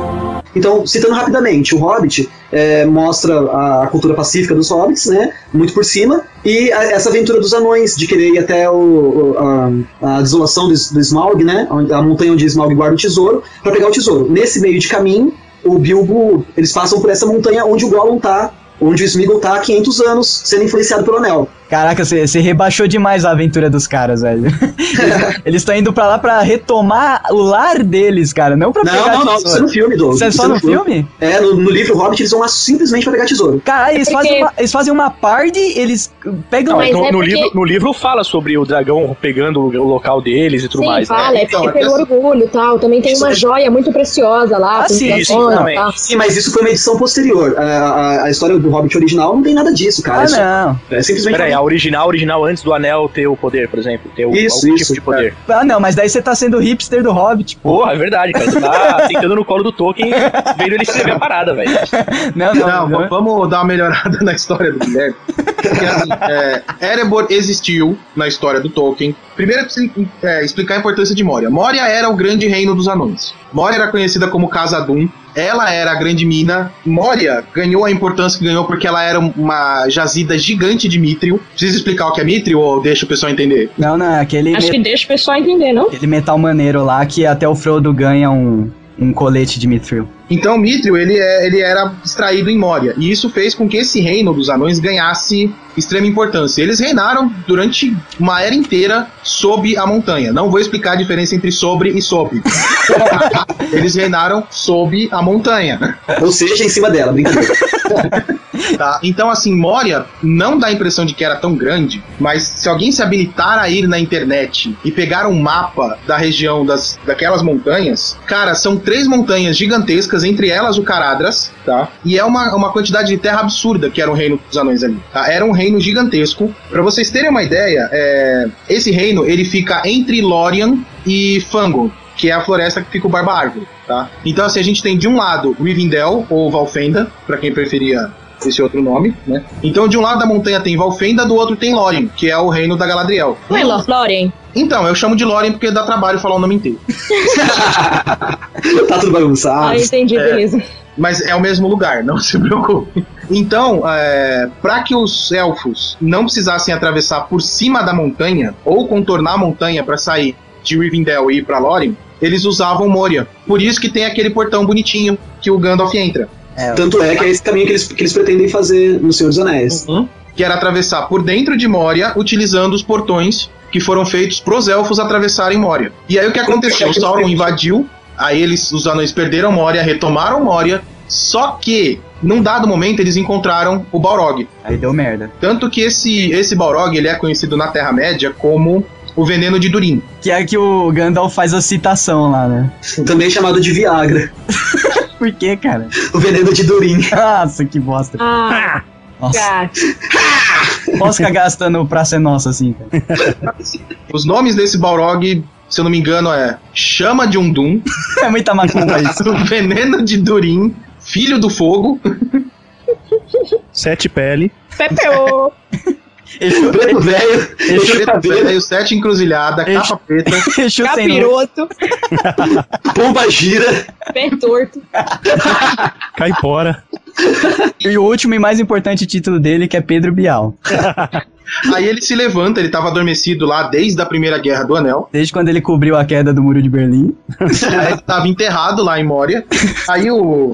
Enterrado em Casadum, né? Aí a hora que esse cara se levantou, ele começou a tentar destruir os anões. E os anões não conseguiam lutar contra ele. Porque um Balrog ele é muito forte. E muito grande, os anões são baixinhos. E muito grande, e o Balrog ele se transforma naquilo que você mais teme. Pra te ajudar a te infernizar. Que no caso do, dos anões era o quê? Cavalos. Dragão. Era um degrau. Dra- dragão? Era um forma de- degrau alto. Ah, tá. Era um dragão. Era um E balcão de boteco.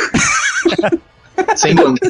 Um balcão de boteco com chicote, né, cara? E aí esse dragão, esse Balrog acabou matando Durin, né, que era o, o rei sobre a montanha, e os caras vazaram de lá.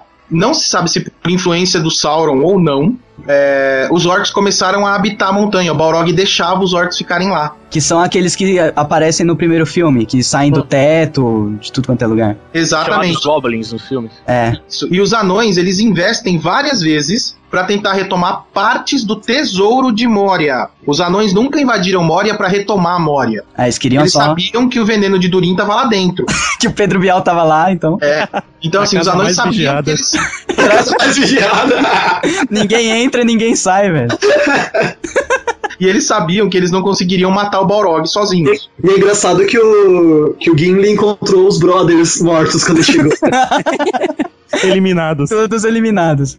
Gandalf told me your life was a sad story. Smeagol. Um dos outros anões, que tá também na, na- no Hobbit agora, é o pai do Gimli, que é o. Glóin, ele também tá na comitiva do Bilbo. Que é o que. que tava na, na guerra que virou, virou tumba lá dos anões. Quando eles chegam Não, no primeiro. Quando eles Ele chegam no primeiro filme, o Balin, que também tava na comitiva do Anel, tá morto. Ah tá, não é o. O Gimli tinha certeza que o primo dele tava vivo, mas ele já tinha morrido porque os orcs tinham matado ele, não o Balrog. Então o Balin vai morrer. Cara, Na inclusive. verdade, é quando você tá lendo o livro, né? Quem leu o Hobbit primeiro, do que o Senhor dos Anéis, não foi o meu caso, é, mas quem leu o Hobbit primeiro, o Balin ele tem uma certa importância na história, ele é bem citado, você cria um carisma pelo personagem e acaba a história todo mundo bem. Tipo, o Balin vai pra Moria, o Erebor é, é retomada. O... É o que deixa, é o que deixa a entrada do Gimli em, em- eu chamo de Moria, tá? Em Moria. é o que deixa a entrada dele mais, mais emocionante, sabe? No livro, no filme o ator, o, o ator até que interpretou bem também, mas no livro você vê bastante a dor do Gimli de ver ah, os túmulos lá em Moria. É, foi a interpretação do anãozinho ali mais forte do primeiro filme, é essa daí. Eu acho Aliás, que Moria ator- devia ser padrão. E a Então- forma que o Guilherme fala devia ser editada. Eu falo Moria porque é o jeito que, pelo menos, eu ouvi eles falando no filme. No próprio filme falaram Mor- Moria. Vocês né? Vocês lembram na cena do filme, ali, no primeiro filme, onde ele. Acho que do lado do túmulo do Balin, que tem um, um corpo também que eles tiram um livro do. Isso, isso, isso que é a Esse anão, esse anão é o Ori, também da comitiva dos Também anões. da comitiva. Ou seja, os anões todos se ferraram. Não, todo Não, mundo o- se o ferrou. pai- É que naquela época também, eu achei, achei passado bastante tempo, né, cara? Assim, sei lá, eu. Sim, na época do Anel, na época da Guerra do Anel, a gente tinha passado bastante tempo. Outra coisa que eu acho que o Gimli é um dos últimos anões, se não o último. Não, Não, não, não, não. E eu não. acho. Anão é igual praga, tem pra caralho. Vem cá, quem aparece aquela, na- naquele momento lá naquela na reunião lá, onde vão, é formada a Sociedade do Anel, junto com, com o Gimli, é o, o Gloin, não é? Não tá junto É o com Gloin. ele? Tá junto com ele Na lá. né? verdade, o Gimli ele vai de bobo na, Ah, tá. na, na comitiva, porque quem era pra ir Gloin, mesmo era o né? Gloin. Ele tenta. Ah, é verdade, é verdade. aquele machado Porque que- assim, o Elrond, ele, É. ele convoca o Gloin, ele convoca o Tundriel, que é o pai do Legolas, que é o senhor da Floresta das Trevas, da, da, da Floresta Escura, da Floresta Negra, né? Aliás, quem assistiu o filme do Hobbit, não aparece um rei elfo a cavalo? Uhum. Sim. no filme? Esse rei elfo que aparece no cavalo é o pai do Legolas. É isso aí. Chorei agora. Tá? Então, assim, o pai do Legolas é chamado pra, pra decidir o destino do anel. O Gloin é chamado pra decidir o destino do anel. E Na aí verdade, é acabam levando os verdade. filhos na comitiva. é e Não, o, Legolas, o pai do Legolas não vai, Dick. O Legolas vai como mensageiro do pai. E ali mesmo ele já decide entrar na Sociedade do Anel. Não, então, mas assim, esses caras vão pra Valfenda, pra, pra Rivendell, é, o Gimli e o Legolas, eles vão à toa, tipo, eles vão Só pra carregar nada, peso. né? É, Por aí mesmo, eles vão na comitiva. E aí eles acabam se oferecendo pra ir junto com a sociedade levar o anel pra montanha. Eram os holdings lá, tá ligado? Da banda. Acabaram tendo que tocar, velho. Por isso que eu falei, a comitiva ela foi montada com os random. Não, é sério. Porque, assim, o Boromir tá também era comitiva-? É, o, o Boromir era random. Quem tinha que estar na comitiva, realmente, né? O Frodo, porque ele era o portador do anel. O Sam era random. O Pippin e o Merry, random. Isso é demais, né? Gimli, random. O Legolas, random. O Aragorn, random. O, O Gandalf- Aragorn? O Aragorn é random. Ele não tinha porra nenhuma tá fazendo na comitiva. Como assim, velho? Aí Ele, tá, É sério. ele, tá, ele tava peregrinando, só que ele não tinha nada a ver com essa história do anel. Não, ele- tanto que assim, o Aragorn ele não queria assumir o posto dele de rei em Gondor. Ele tava cagando pra Gondor. Ele tava do outro lado da Terra-média, perto do condado. Ele foi levar o Frodo pra lá, pro Frodo não morrer por causa da espada. E ficou. A pedido do Gandalf ainda. Sim, ele tava lá de random. Hum. E por Cara, último, o. Boromir, que ele foi como representante de Gondor, que era pra ter ido o pai dele, mas o pai dele tá com a cabeça afetada, e Gondor tava em guerra, e o regente não queria sair de Gondor. Então ele mandou uma comitiva com vários conselheiros e o filho pra representá-lo. E o filho acabou entrando na, na Sociedade do Anel. Nossa, A, a sociedade foi toda formada de nego random. Cara, agora sempre que eu for escolher personagem random na, na interrogação no Street Fighter, eu vou lembrar da Sociedade do Anel. Cara, os únicos então oficiais mesmo eram o Frodo e o. Gandalf. E o Gandalf? E o Só- Gandalf eram os únicos que tinham que estar na reunião. Caraca, velho. E o Frodo ainda dá pra colocar como random, né? Porque ele, ele se aposta do anel de forma bem. Não, é, sorte, é né? uma, é uma, uma missão que o Gandalf dá pra ele. Gandalf told me your life was a sad story. Smeagol. Eu não vi o filme, mas eu ouvi dizer que tem muito de Silmarillion no filme, porque se fosse fazer só o Hobbit, só o que tem no o conteúdo do livro Hobbit, daria no máximo, estourando, dois filmes. É, porque tem muito gap no- na, na história que eles precisam. Eles Rolar, preencheram, cara. né? Essas referências do Silmarillion, do Silmarillis que eles colocam, é, servem tanto pro pessoal, é, para ligar o pessoal que assistiu só os filmes do Senhor dos Anéis, tanto pra quem tá vendo o Hobbit, né? Então, é interessante o- e fica, fica o desafio pros roteiristas, né? E pro Peter Jackson fazer isso, cara. E esse primeiro filme, inclusive, tem que elogiar que Pra quem, não, pra quem não conhece a história e pra quem conhece, é um prato cheio pros dois, cara. Claro que sempre é melhor pra quem conhece, né? E spoiler do, do Tolkien, porque isso não fica claro na história. É, a missão do Gandalf é arrumar um jeito de que alguém destrua esse um anel. Ah, Então, é, se você prestar atenção, o Gandalf, desde lá do Hobbit, ele tá tecendo as coisas para que o um anel chegue até Baradur.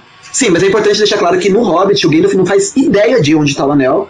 Não- nem suspeita de que o anel seja. que o anel que o Bilbo encontrou seja um anel. Ele acha que é um dos anéis dos anões que tá É, ele ele não acha que é o um anel. Tanto Não que não dá tanta importância assim pro, pro Bilbo ter esse anel. E pra você ter noção, a- a- no filme, né, como é videoclipe, como é difícil a adaptação, cara, tudo isso que vocês estão falando é, se resume naquela cena em que o, o Bilbo, ele coloca o anel no bolso, né, e o Gandalf dá aquela olhada falando, puta, ele tá o o tempo todo com a mão no bolso, tá muito, tá preocupado demais com esse anel. Eu tô vendo essa cena agora, inclusive.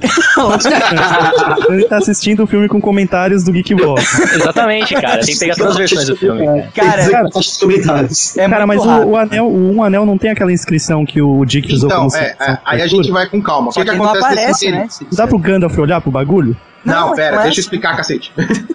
o que que acontece? Entre o tempo em que o Bilbo sai do condado e o Fro e ele volta pro Frodo sair pra missão, tem um gap aí. Tem quase um ano nesse, nesse tempo. Que o Gandalf Então- vai estudar lá os livros Isso. Aí o que que o Gandalf faz? Ele vê que o Bilbo tá com um, um anel de poder, e tá que ele suspeitando. não sabe qual anel que é. Aí ele fala pro Bilbo, dá linha e deixa o anel aí. Aí o Bilbo fica todo ressentido e tal, ele dá uma, uma carreira no bicho e, e ele sai fora. Nesse meio tempo, o Gandalf vai tentar descobrir se aquele, um, se aquele é um anel mesmo, né? Aí quando ele volta pra falar com o Frodo, ele já sabe que os Nazgûl estão indo pro condado. E sabe que o fogo revela a mensagem. Uhum. Caraca, ele faz uma faculdade pra poder jogar um anel no fogo, cara. E detalhe, ele só se toca que aquele é um anel definitivamente Por causa dos quando Nazgûl. ele descobre que os Nazgûl estão indo pro condado. É. Não, e agora, né? Daí Você coloca a música de circo de fundo.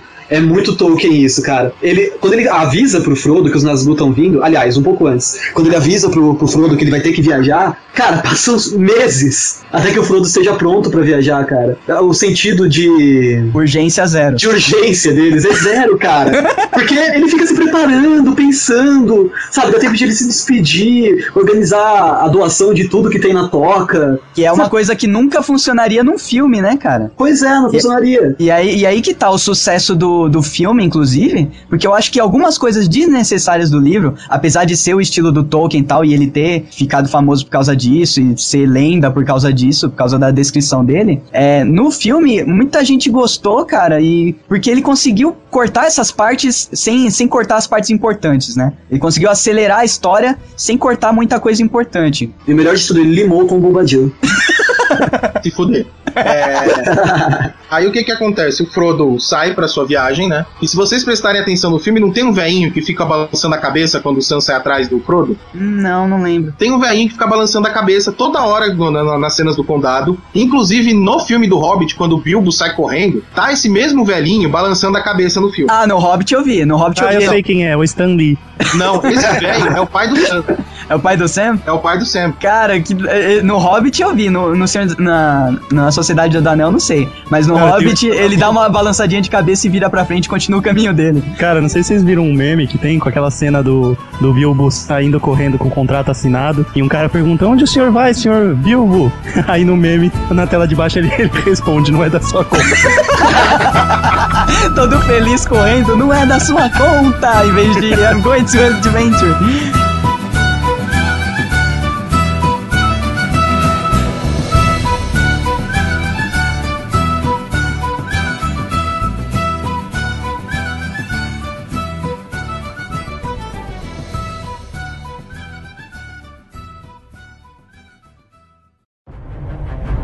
Far to the east, over ranges and rivers, lies a single solitary peak. The dwarves are determined to reclaim their homeland. I like visitors as much as the next hobbit. But I do like to know them before they come visiting. Mr. Baggins? É, até essa parte que ele sai já foi aí quase 40 minutos de filme, né? Quer que eu vejo pra vocês aqui? Não. que quando a gente te chamou, você não, não veio, seu porra. Agora fica assistindo o filme. Olha que maldade. Esse daí tem o toque do Peter Jackson, que é aí que, cara, a gente tem que louvar esse cara, porque realmente, velho, são 40 minutos de filme que você, porra, pode vir mais 5 horas de filme aí que eu aguento, velho. Porque é muito legal, cara, é muito bonito e gostoso, assim, aquela coisa do o chamado do herói, né? Vamos- A gente precisa de você, mas a gente sabe que não é da sua natureza. Seu antepassado era aventureiro, você não é seu antepassado, sabe? Mas tá ali no sangue. Daí quando ele sai assim, sai pra aventura, é como se abrisse o filme pra você, né? Falar, E o- agora o, o tá Bilbo ele todo se sente coagido. E, Inclusive, ó, você lendo o Hobbit, você fica é o tempo inteiro ah, os pensamentos do Bilbo reclamando de estar naquela aventura, entendeu? Ele, só, ele só começa a se divertir com a aventura e começa a, a se sentir parte da aventura quando ele encontra o anel. Você falou que esses primeiros 40 minutos aí, até finalmente ele aceitar a aventura, a maioria do pessoal fala, né, que venha mais 5 horas. Mas quando fomos assistir eu, o Dick, a Fly e a Dani, assim que pisa o primeiro anão na casa do Bilbo, a Dani adormeceu e acordou quando o Bilbo reencontra os anões no meio da floresta. Nossa, cara.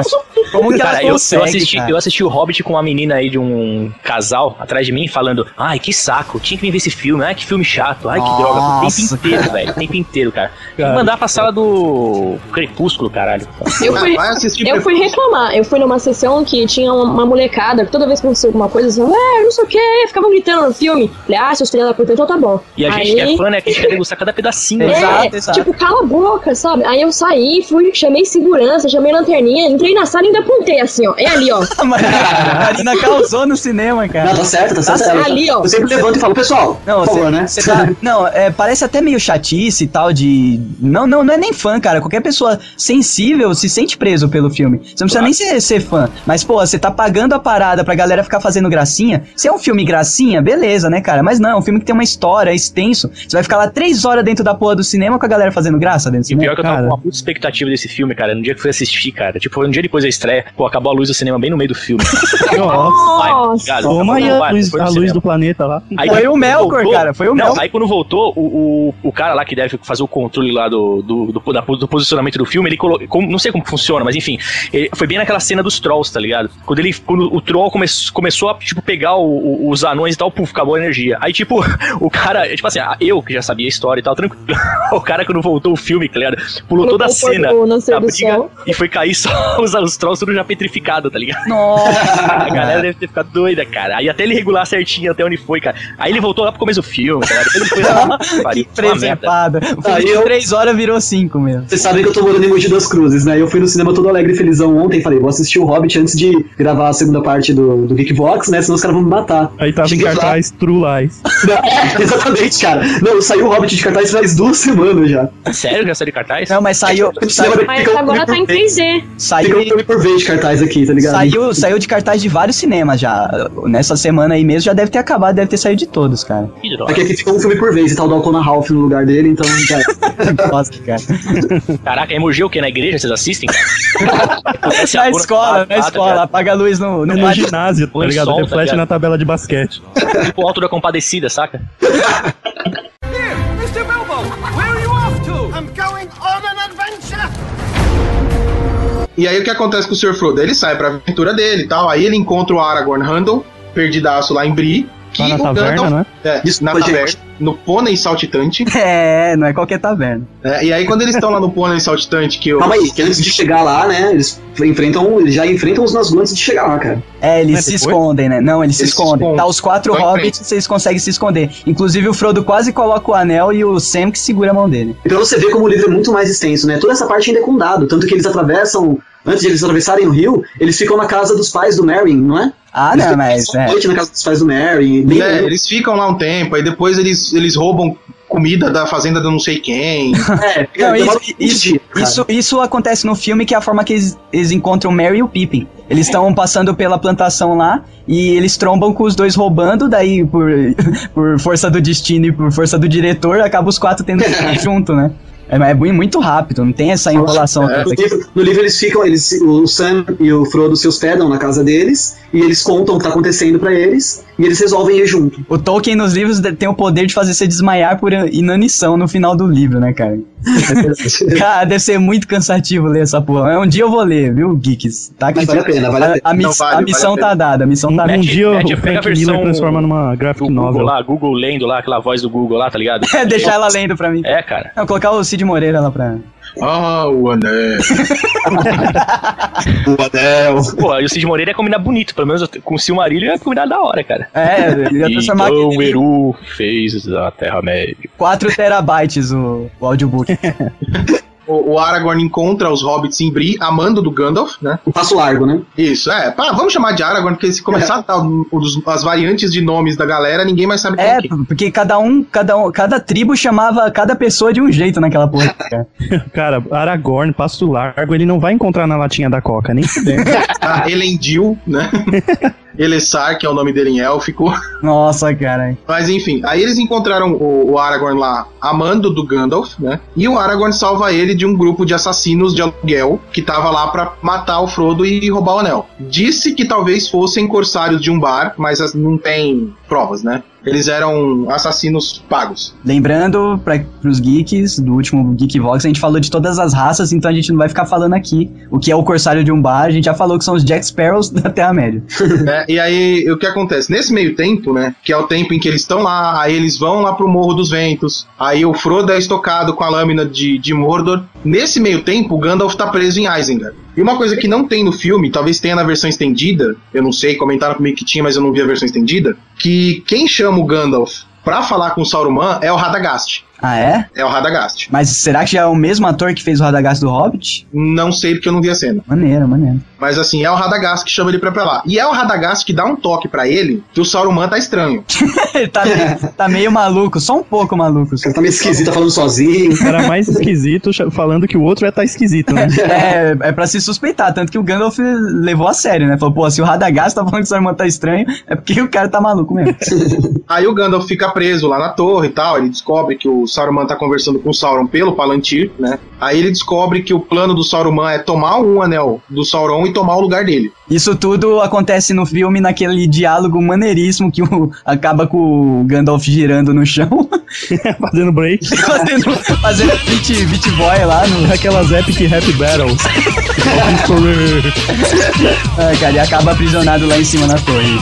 Isso. E depois ele é pelo, pelo Rei das Águias, né? no filme é legal porque assim, ele pega uma mariposa, fala com a mariposa, a mariposa some e voltam as águias. Certo. No livro, Ele dá uma subiada bem alta. Não, ele chama a mariposa, a mariposa chama o Radagast, o Radagast avisa a Galadriel. Olha o tempo que demora essa porra. Telefone sem fio porra. avisa a Galadriel e a Galadriel aciona a Rainha das Águias. Caraca! Mano, O Rei das Águias vai buscar ele lá em Mordor, porque... imagina a mensagem que chegou no final, da né? mensagem. É, então, ele vai buscar, vai procurar ele lá em Mordor. Não, no final. Tudo errado, tá ligado? A última frase foi: O dinossauro é o Pedro Bial.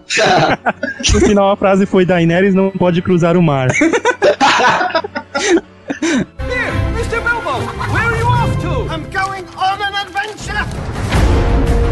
Eu lembrei da reunião do- dos, dos cinco lá, né? E aí que eles estão falando sobre o necromante que tem na que tá na cidade lá, né? O necromante é o Sauron. Ah, Sabe aquele necromante que o Radagast vê e Aham. fala, viu, o necromante, não com a, sei o com a quê. espada, a espada e tal. Então, é o Sauron. Ah, que louco. Esse necromante é o Sauron. Não sabia. Aí que, aí, aí que tá, né, cara? Se conhecer a história, você vê o filme, você No pega. livro, esse é outro ponto que eles só passam por cima, mas no filme eles mostram, vão até lá, isso aqui, mostram os fantasminha. É, foi a forma de apresentar o Radagast, né, no, no filme. É, porque assim, no, no livro é muito ampassando. Pra você ter uma ideia, Galadriel nem aparece no livro. É verdade, não, não existe nem, nem boatos sobre Galadriel no Hobbit. Nem sobre o, a Galadriel, nem sobre o Anel Molhado. Né? Aliás, o Saruman também aparece bem pouco no Hobbit. É verdade, no No livro, do livro. Hobbit. É, é isso que eu tô falando. O livro do Hobbit ele se foca muito mais na aventura do É, que, do que exatamente. no- em todo o enredo. Não, mas no, no filme o, Sam, o Saruman não aparece também. Porra, ele aparece pra caramba. aparece. Filme ele do aparece Hobbit? Ah, sim. Ah, sim. Ele já, é- já é até um filho da putinha de leve. Já, já, eles já dão a entender que o Saruman vai fazer cagada, entendeu? Não- É um cara, é um cara corrompível, né? É. Agora imagina eu, quando eu tava lendo O Senhor dos Anéis e o Hobbit,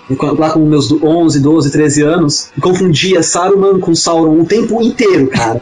A história foi uma bagunça, eu tive que ler umas duas vezes O Senhor dos Anéis pra compreender quem era quem. Com 11 anos? Tá na cabeça, né? É, 11 eu- anos você leu duas vezes. Não, eu fui reler quando eu tinha uns 15 anos já. Ah, tá, eu, cara. Eu, eu reli duas vezes O Senhor dos Anéis. Você lê duas vezes uh, Senhor dos Anéis no mesmo ano deve causar sequelas irreparáveis. O que acontece? Aí eles vão pra Rivendell, né? E aí lá eles encontram o Sr. Smith, que aí tem a reunião. Senhor Smith. aí depois que tem a reunião, eles saem pra cruzar a montanha pra ir pra Lórien. Aí o que acontece nesse meio tempo? Eles passam por Moria, encontram o, o Balrog, aí o Gandalf luta com o Balrog. O legal que não é comentado no filme, né, na- na- nas duas torres, quando o Gandalf volta, é que o Gandalf fez um tour por Moria gigantesco. Porque no livro eles falam que o Gandalf lutou com o Balrog, aí ele caiu até o fundo, Ah, é verdade. E ele ficou Moria tá séculos inundada. e séculos lutando, né? que assim, Na Moria verdade- tá inundada, né? Então o que, que ele faz? Ele luta com o Balrog, eles vão até a parte inundada de Moria, aí ele sobe a escada infinita, que não é infinita. Títulos A malditos. escada ela sai da, da mais baixa galeria e vai até o topo do Caradras. Caraca, é tipo a Estação Pinheiros aqui em São Paulo. Velho, bota dinheiros nisso. O, o legal é que no livro ele conta isso pro Gimli, porque o Gimli acha que essa escada é uma, é uma lenda, é um mito. E aí o Gimli fica enchendo o saco dele, perguntando de tudo que ele viu em Moria, se era verdade. Se os salões realmente existiam, se a escada realmente existia, se ele. Isso já no Retorno do Rei, né? É, isso no livro do Retorno do Rei. É, quando o Gandalf já volta como branco. Como branco. Na verdade, ele volta. Ó, isso aqui é foda que ficou o gap no, no filme, mas também não tinha como pôr. O Gandalf volta, só que ele volta nu. Eita porra, Nossa, não queria isso- aquele velho. Isso Tá no filme passa. é impraticável. Na verdade, na, na verdade, no livro, não sei, o Dick pode me corrigir se eu estiver errado, mas ele, ele, ele faz todo esse tour lutando com o Balrog, ele é derrotado e vence, ele, re- ele morre, renasce, volta com um Valar puro, né? Tanto que ele nem sabe a própria identidade quando ele volta. Ele passou eras e eras nessa luta com o Balrog. Pra vocês terem uma ideia, é, o negócio é tão confuso que o Gandalf é, ele luta com o Balrog até a última era da Terra-média, quando ele morre como Gandalf. Aí ele volta pra essência de Eru. Eru manda ele de volta. Pouco depois dele ter feito a primeira luta com o Balrog, como, como outro mago. Então, em teoria, não é nem o mesmo Gandalf. Caraca. Na teoria ele teve o primeiro continue da história. É, ele passa a existir. é, tem dois Gandalfs na Terra-média. Um lutando eternamente com o Balrog e o outro que voltou como branco. Cara, é Ah. o clone do clone do Gandalf do futuro. Literalmente, aliás, é o clone do Gandalf do futuro. É o clone Não é essa a Sociedade do Anel. Caraca, o mas mandaram o cara igualzinho, nem pra mandar mais novo, né? E aí o Gandalf volta sem memória, ele não lembra quem ele é. Entendeu? Em Aí, Moria. aí o Gandalf volta, a Galadriel acolhe ele, veste ele de branco, porque o Sauron já tá corrompido, ele não pode mais ser o Mago Branco. E aí o Gandalf assume a forma de Gandalf o Branco. Nossa, isso no filme foi Que muito mais pra ele o fácil. quê? Descontos na loja de poções. Provavelmente, né? Ele tem mana extra.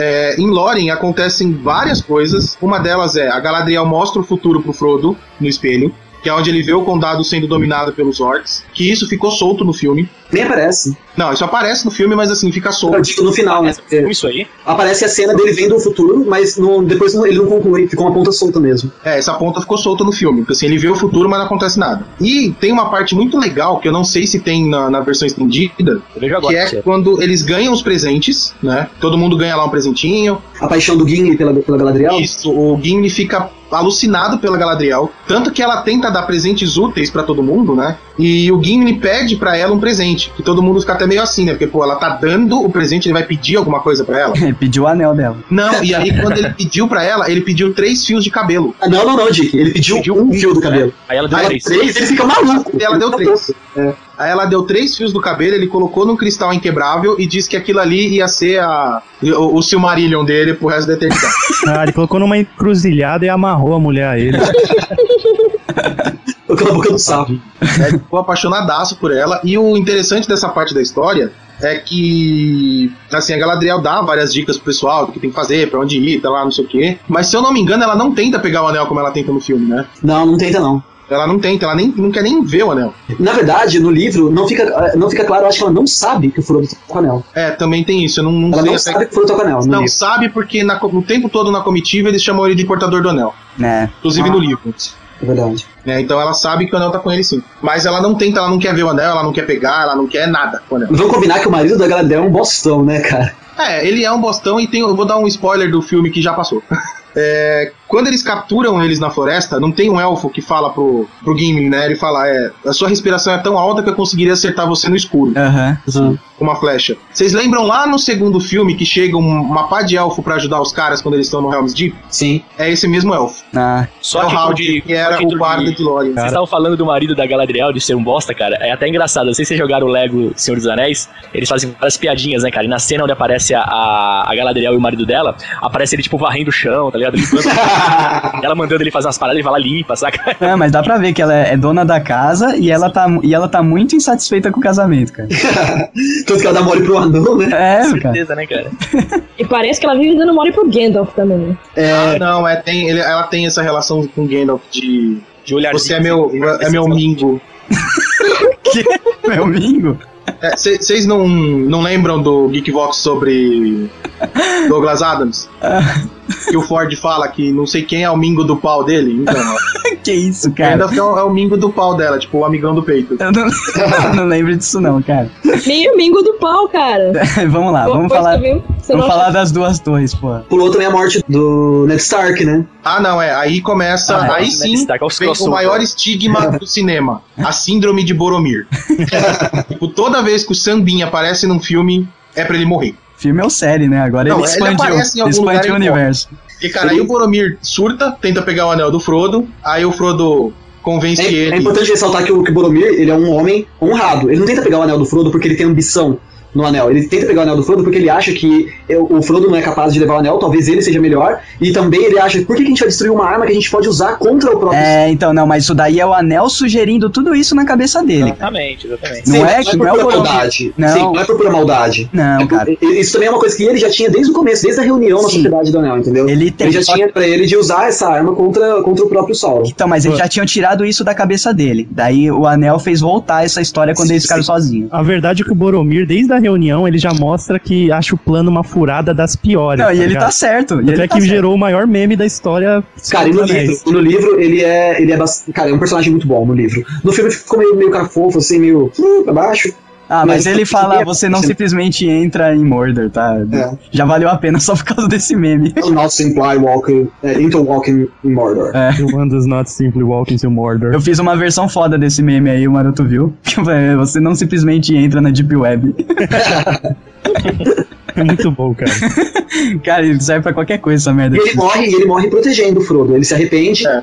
um pouco antes da morte, e ele morre protegendo o Frodo. do É, a famosa redenção, né? Que Isso. a maioria dos heróis tem essa porra. Essa confusão toda, que eles se separam, né? Que a, que, a, que a sociedade ou a Irmandade do Anel, como no livro que eu li, chamava Irmandade do Anel.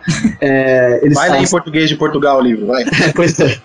E ela se divide e, e fica o Frodo e Sam pra um lado e o restante pro outro. Quer dizer, pra que que formaram a Sociedade do Anel, né? É, Mandar sozinho de uma vez, caralho. Deixa eu perguntar uma coisa pra vocês que leram aí o, o, o livro bem antes do filme, porque eu li depois do filme, né? Quando vocês leram assim, porra, deve ter sido uma viagem muito foda, porque eu, quando li, eu encaixava a fisionomia dos personagens do filme no livro. Óbvio, né, Normal cara? isso, Como né? é que vocês fizeram? Tipo assim, vocês criaram umas fisionomias, tinha umas coisas muito diferentes, vocês foram ver o filme, falaram, caraca, não tinha nada a ver com o que eu imaginei. Eu imaginava, por exemplo, o Frodo era eu com 50 anos, porque o Frodo tem 50 anos, né? o Frodo tem 50 anos no livro, né? Ah, você se espelhou no Frodo. O Frodo tem 50 anos no livro, eu não lembro disso, cara. Tem mesmo? Ele, ele tem 50 anos, os hobbits são mais velhinhos no livro. É. É, e na verdade, assim, Quando, o eu Frodo, o, o trailer do, do Senhor dos Anéis, eu falei, ah, caralho, ela é Raoud, mas será que ele tá mostrando o Frodo quando era jovem e depois vai mostrar ele mais velho? Sabe, eu fiquei meio Caraca, o Bilbo tinha quanto? 340? É, mas Sim, tinha poucos anos. o problema é que já tinha velho demais, né, no, no staff dessa porra desse filme, né, cara? Se colocasse. É. o- pare... podia morrer antes do final da gravação, é cara. que a ideia também era aparentar que os hobbits tinham alguma inocência. É, Porque se realmente. colocassem os caras velhos, tipo, por exemplo, o Pippin, é, o Frodo tinha 50, o Sam devia ter uns 30 e poucos, quase 40, né? É, o, o, Sam é o, mais novo. o Frodo, o Frodo nem queria levar o 100 porque o 100 não tinha atingido a maioridade hobbit. Você ter uma ideia. E o Pippin Caraca. e o Merry eram moleques hobbits, tipo. Qual que é a maioridade adolescentes. Não, não, não. O, o Merry era mais, era mais velho, o Dick. Qual, qual que é a maior, maioridade Hobbit? Acho que é 38 anos, 40 Caraca, imagina isso aí no Brasil, velho. Mas é que um hobbit vive mais também que um humano, né? Ah, não devia muito mais não, né? Porque com, 100, com 110, 116 anos eles morrem. É, mas isso era a média deles, né? Nossa média é bem menos que isso. A no- nossa exceção é o Niemeyer por aí. Porque o Pulpo, se eu não me engano, por conta do anel, ele morre lá com 130, 140 anos. E o foda é que, assim, o, o, Mer, o Pippin, ele era quase da idade do Frodo, né? É, ele é mais velho que o Frodo. Ou Merry ou Pippin. Eu sei que um dos dois era mais velho do que o Frodo. E o outro tinha idade parecida. Só que eles eram muito muito desmiolados, eles eram muito moleques, né? É, porque eles eram de uma outra raça de hobbits que é mais agitada do que, do que a, a família Bolseiro. Uma outra família que era mais agitada do que a família É Bolseiro. tanto que no, no próprio livro eles, eles o- os próprios hobbits ficam toda hora reclamando dos Tulks, porque os Tulks que são de Bri são mais agitadinhos. É isso mesmo. Cara, e o Gandalf adora espizinhar o Merry porque ele, o Pippin, aliás, porque ele é mais velho que o Frodo e ele é muito mais irresponsável, velho. assim, é sério, ele é um porra louco, ele é um retardado. 90% das merdas que acontecem é por culpa dele. ah, Ele é mas, tipo Stifler, sabe? mas tem muito disso, né, cara, no mundo real. A galera mais velha que é mais moleque. O Pippin ele é tipo Stifler do grupo, sabe? É o É garoto de fraternidade do grupo. É isso mesmo.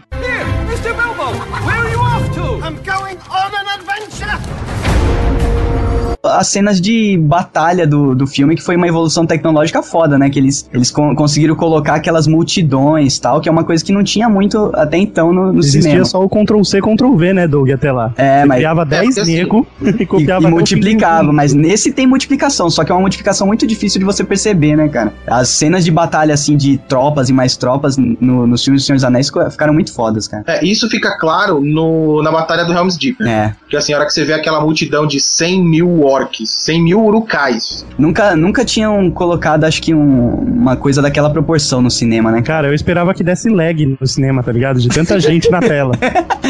Ficava lagado, ficava com um contador de FPS em cima, assim. Ficava negativo o contador de FPS. Teve umas três batalhas desse tipo, né, durante os três filmes. Teve. ah, no, no- Senhor dos nas duas torres teve. Nas duas torres Essa- teve duas. Não, as duas torres teve uma batalha grande, Helm's Deep. que é a do Helm's Deep, né? E teve a de Isengard. A de Isengard não, não foi Não é tão grande, assim, é. Porque Ah. foram as árvores, né? É, mas Pô, então, gigante. Não, não, mas assim, essa foi inteira animação. Então, É. não tinha tanto, tanta cena com pessoas pra, pra interagir. Agora, é, seria até mais fácil fazer. Agora, quando você pega, por exemplo, a Batalha do Pelennor, que é aquela batalha que acontece bem no meio do filme, que tá praticamente a aliança de todo mundo que é bom contra todo mundo que é ruim da Terra-média, aí sim você vê o poder do exército Eu gigantesco. imaginei agora de um lado o Jerry, do outro o Tom, tá ligado? Todo mundo que é mal e ruim dividido. Tá ligado? Vader de um lado, Luke do outro.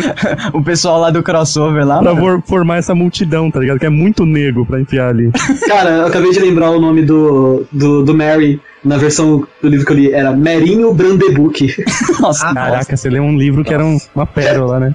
Mas eu, eu, eu ganhei de, de referência, brechó. né, então? É, eu ganhei de bre- livro de selo, sabe? Naquela época não tinham sido lançados ainda. Foram lan- relançar a tradução brasileira Caralho, com, quem te deu essa porra? o filme, né, cara? Minha mãe deve ter comprado algum sebo pra mim. Eu, eu também tinha esse Irmandade do Anel aí, cara. Olha, eu não sei não. Eu acho, eu acho que uma mãe que entra num sebo e vê um livro escrito Senhor dos Anéis e fala, ah, vou levar pro meu filho, deve Na desconfiar da verdade- sexualidade. menino. Ela levava vários mesmo, pegava, pegava tudo que via pela frente e levava. Era só pra manter, manter o Guilherme ocupado, porque o moleque era hiperativo. Fica quietinho, fica quietinho, toma mais um livro. A mãe dele, a mãe do Guilherme tentou fechar ele em Nárnia na, na adolescência e não conseguiu. Enquanto ele tá lendo, ele não tá queimando as coisas em casa. É, então, Calma, Uma, uma mãe que no aniversário de 5 anos do filho dá Éramos Seis e a Ilha Perdida de presente de aniversário, não cara, deve ter coisa bem boa na cabeça. é né? por isso que você tá desse jeito, cara. Você tem que agradecer a ela. Ou não. Ou não.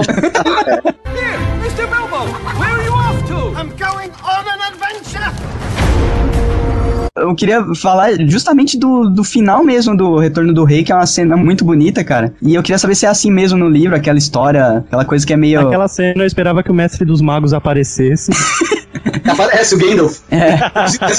No livro ele é igualzinho o Mestre dos Magos, cara. Ele só aparece e depois some e. Causa e some. Aquela história do, do Aragorn falar, não, ah, vocês não se ajoelham perante ninguém, né? A gente que tem que se ajoelhar por vocês. Essa cena é a cena mais épica Não, não, que eu já é- vi no cinema. É muito Isso aí não existe. Então, mas aí que tá. Eu, eu- eu desconfiava que não existisse. Só que no cinema isso ficou bonito demais, cara. Quase que eu levanto da cadeira e aplaudo essa porra. Então, é, aí- eu fiquei triste nessa parte do filme, porque é é, teve esse final épico tal, né? Essa coisa de casamento do Aragorn, tudo bonitinho, todo mundo legal. Sabe o que acontece no livro depois que eles queimam o anel e são salvos pelas águias? Não acaba, tem muito mais história. Tipo, os hobbits voltam pra casa. Quando eles voltam pra casa, por isso que eu achei estranho, porque assim, no, no filme, ele vê o condado sendo dominado pelos orcs. Quando eles voltam pra casa com honrarias de batalha, porque, por exemplo, o Merry ficou fazendo parte da guarda, Da Guarda Real. Da guarda, real, de Gondor. Então ele volta com o uniforme da guarda real de Gondor. O Pippin de, de Rohan. É da guarda real de Rohan, né? O Frodo ganha o, o título de protetor da Terra-média, né? E o Sam ganha um outro título. Você lembra qual que é ou não? Ele ganha o título de protetor do protetor da Terra-média, entendeu? É.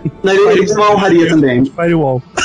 Firewall. Todos, todos eles ganham alguma honraria e eles voltam com dinheiro, com ouro, né? Com algum espólio lá, com algum dinheirinho, né? E eles vêm vestidos como Como guerreiros. como guerreiros, né? Eles voltam como guerreiros. E aí quando eles chegam no condado, o condado foi tomado Tá uma merda foda, tá tudo pegando fogo, tá cheio de orc explorando os hobbits. Caraca, será que isso não tem na versão estendida, ô Nani? Não tem, não tem. Caraca, velho, porque, porra, tem história Peraí, qual cena? Não, é depois. de- A, a guerra, a guerra do condado. O A capítulo guerra do tá condado não, não aparece, cara. Tanto é que o, Eles chamam o de Saruman, que é do o. Saruman que provoca essa guerra no final, né? É, então, aí o. Só que o Saruman morre mesmo no filme, naquela É, parte. o- o- esse capítulo ele é longo no livro, né? E ele tem até ali um, um suspensezinho, né? Porque quando eles voltam pro condado, é um tal de Charcote que tá dominando todo mundo. E é um hobbit filho da puta, né? Ele tá fazendo Não, não. chacota com todo mundo. Esse Charcote é o Sauron. Ah, não, ele, ele influencia um hobbit filho da puta, é verdade. Cara, Isso. o Peter Jackson teve uma, uma mão muito boa no filme, cara. Porque se ele fosse querer abraçar essas ideias aí, talvez o filme fosse uma bosta, tá não, ligado? não, é, ele, não, não- acho, que não é nem acho que não é nem trabalho dele essa parte, cara. É trabalho dos roteiristas. o Não, pessoal- é, eu, eu generalizo. É. mas é a equipe, tá ligado? A Porque- equipe, cara, mandou muito bem na Porque é adaptação. um tipo de coisa que não se adaptaria pro cinema, mas nem fudendo. Nem fudendo. Depois Continuar a história depois do final, né? Isso, não, depois, depois de, um, Não, de uma filme catarse. Tem um, monte de história, tem um monte de final, né? Se você pegar É. o filme, tem vários finais, né, cara? Até que você tava, ah, acabou, não, não acabou. Não, não acabou, é. Ah, acabou agora, não, não acabou. Não, mas depois da- de tanta catarse assim, Agora- começar É, mais não, imagina uma batalha, não ia dar, não.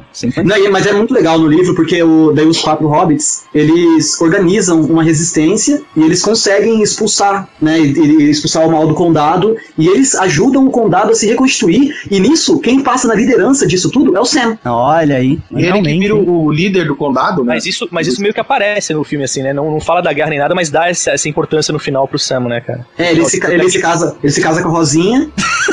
chama Rosinha mesmo, cara. Pelo menos a pessoa que ele É, chama, chama Rosinha mesmo. Ele vira o prefeito do condado, Sam. Vira, vira o prefeito do condado E a- e, e- e aclamado. Ele não vira simplesmente o prefeito do condado, ele vira aclamado porque ele foi quem liderou a resistência hobbit contra essa invasão do mal. Porra, muito legal. E detalhe, né? Houve essa resistência e quem estava no condado fazendo merda era o Saruman, o Saruman e o Grima. Nossa, é verdade, era o Saruman. Tava Saruman decreto. e o Grima. Cara, vocês não vão, depois de três horas de gravação, apresentar outro personagem, cara. Eu, eu de proíbo. Cobra, cara. Eu proíbo. Mas é o língua de cobra. Ah, É o Ele lá- Link Cobra que tava em Rohan. ah, Nossa, então, assim, pra cara, quem quiser velho. lembrar do Grima, é, ele é aquele cara que tem uma pele meio esverdeada. Que envenena o Rei Telden. Isso, É isso. aquele conselheiro do mal lá. Caraca, mas é muito personagem. Meu, o Tolkien devia, meu, tomar uma balinha por cada meia hora, cara. Ele era igual é igual o House, tá ligado? Com aquele. É, Vicodin. O, o Tolkien era com ácido, cara. Não é possível. Ele era, ele era, ele era Açúcar em cubo. Uma certeza, uma certeza que eu tenho do Tolkien que ele era um pai ausente, velho. com certeza. Cuidava mais dos hobbits, da, da cabeça dele, que nem existiam, do que dos filhos, cara. O legal é que assim, o, o Sauron tá no condado e o Sauron, ele é morto pelo Grima. Eles estão fugindo, eles são expulsos, os hobbits não querem matar eles, né? Eles são capturados e simplesmente são expulsos do condado. Tipo, bota os dois pra irem embora. Quando eles estão fugindo, né, o Saruman começa a brigar com o Grima, o Grima tira um, um punhal da, da cintura, corta a garganta do Saruman Caralho. e tenta fugir. Aí nisso que ele corta a garganta do Sauron e tenta fugir, um hobbit, eu não lembro qual, mas acho que é um hobbit menor na história. Menor ainda, caralho. Não, tem importância. né? e ele mata o Grima a flechadas. Olha. Eu achava que o Grima tirava a espada, matava o Saruman porque ele era bom de esgrima.